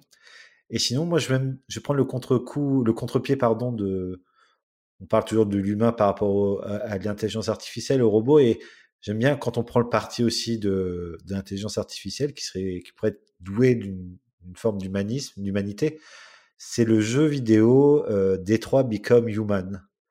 C'est un jeu vidéo où euh, on suit les aventures euh, d'un robot humanoïde doté d'intelligence artificielle qui euh, prend sous son aile une gamine dans une famille où le monoparental où le père est alcoolique violent. Ils vont faire une, fuite malgré une intervention policière. Bref, on voit tout le parcours du, robot, de sa pensée, des sentiments, et on décide de de son destin. Et on se rend compte que finalement, quand on fait preuve d'empathie, même par rapport à quelque chose qui n'est pas vivant, eh bien, voilà, notre perspective peut changer, mais le regard qu'on porte là-dessus peut être tout à fait différent et, adapter nos propres comportements de manière à être peut-être parfois moins toxique avec ce qui ce qu'on ne respecte pas parce que c'est pas vivant. Donc merci, merci, c'est comme ça que se termine euh, cet épisode. Je vous remercie à tous de nous avoir suivis pour ce nouvel épisode de Fallait pas croquer la pomme. Le prochain numéro euh, sera pour le mois prochain. En attendant, vous pouvez nous suivre euh, sur le réseau social. On n'en a fait qu'un seul parce qu'on n'a pas voulu se faire polluer par, euh, par les plus toxiques comme euh, Twitter. On a un réseau social qui est sur Instagram qui s'appelle Fallait pas croquer la pop, vous nous retrouverez facilement. N'hésitez pas à partager le podcast, à mettre une note 5 euh, étoiles, histoire de nous aider à, à être reconnus et connus sur les différentes plateformes et les algorithmes d'intelligence artificielle. Et on vous dit tous à très bientôt pour un nouvel épisode. Merci à tout le monde. Ciao, ciao. Salut. Salut tout le monde.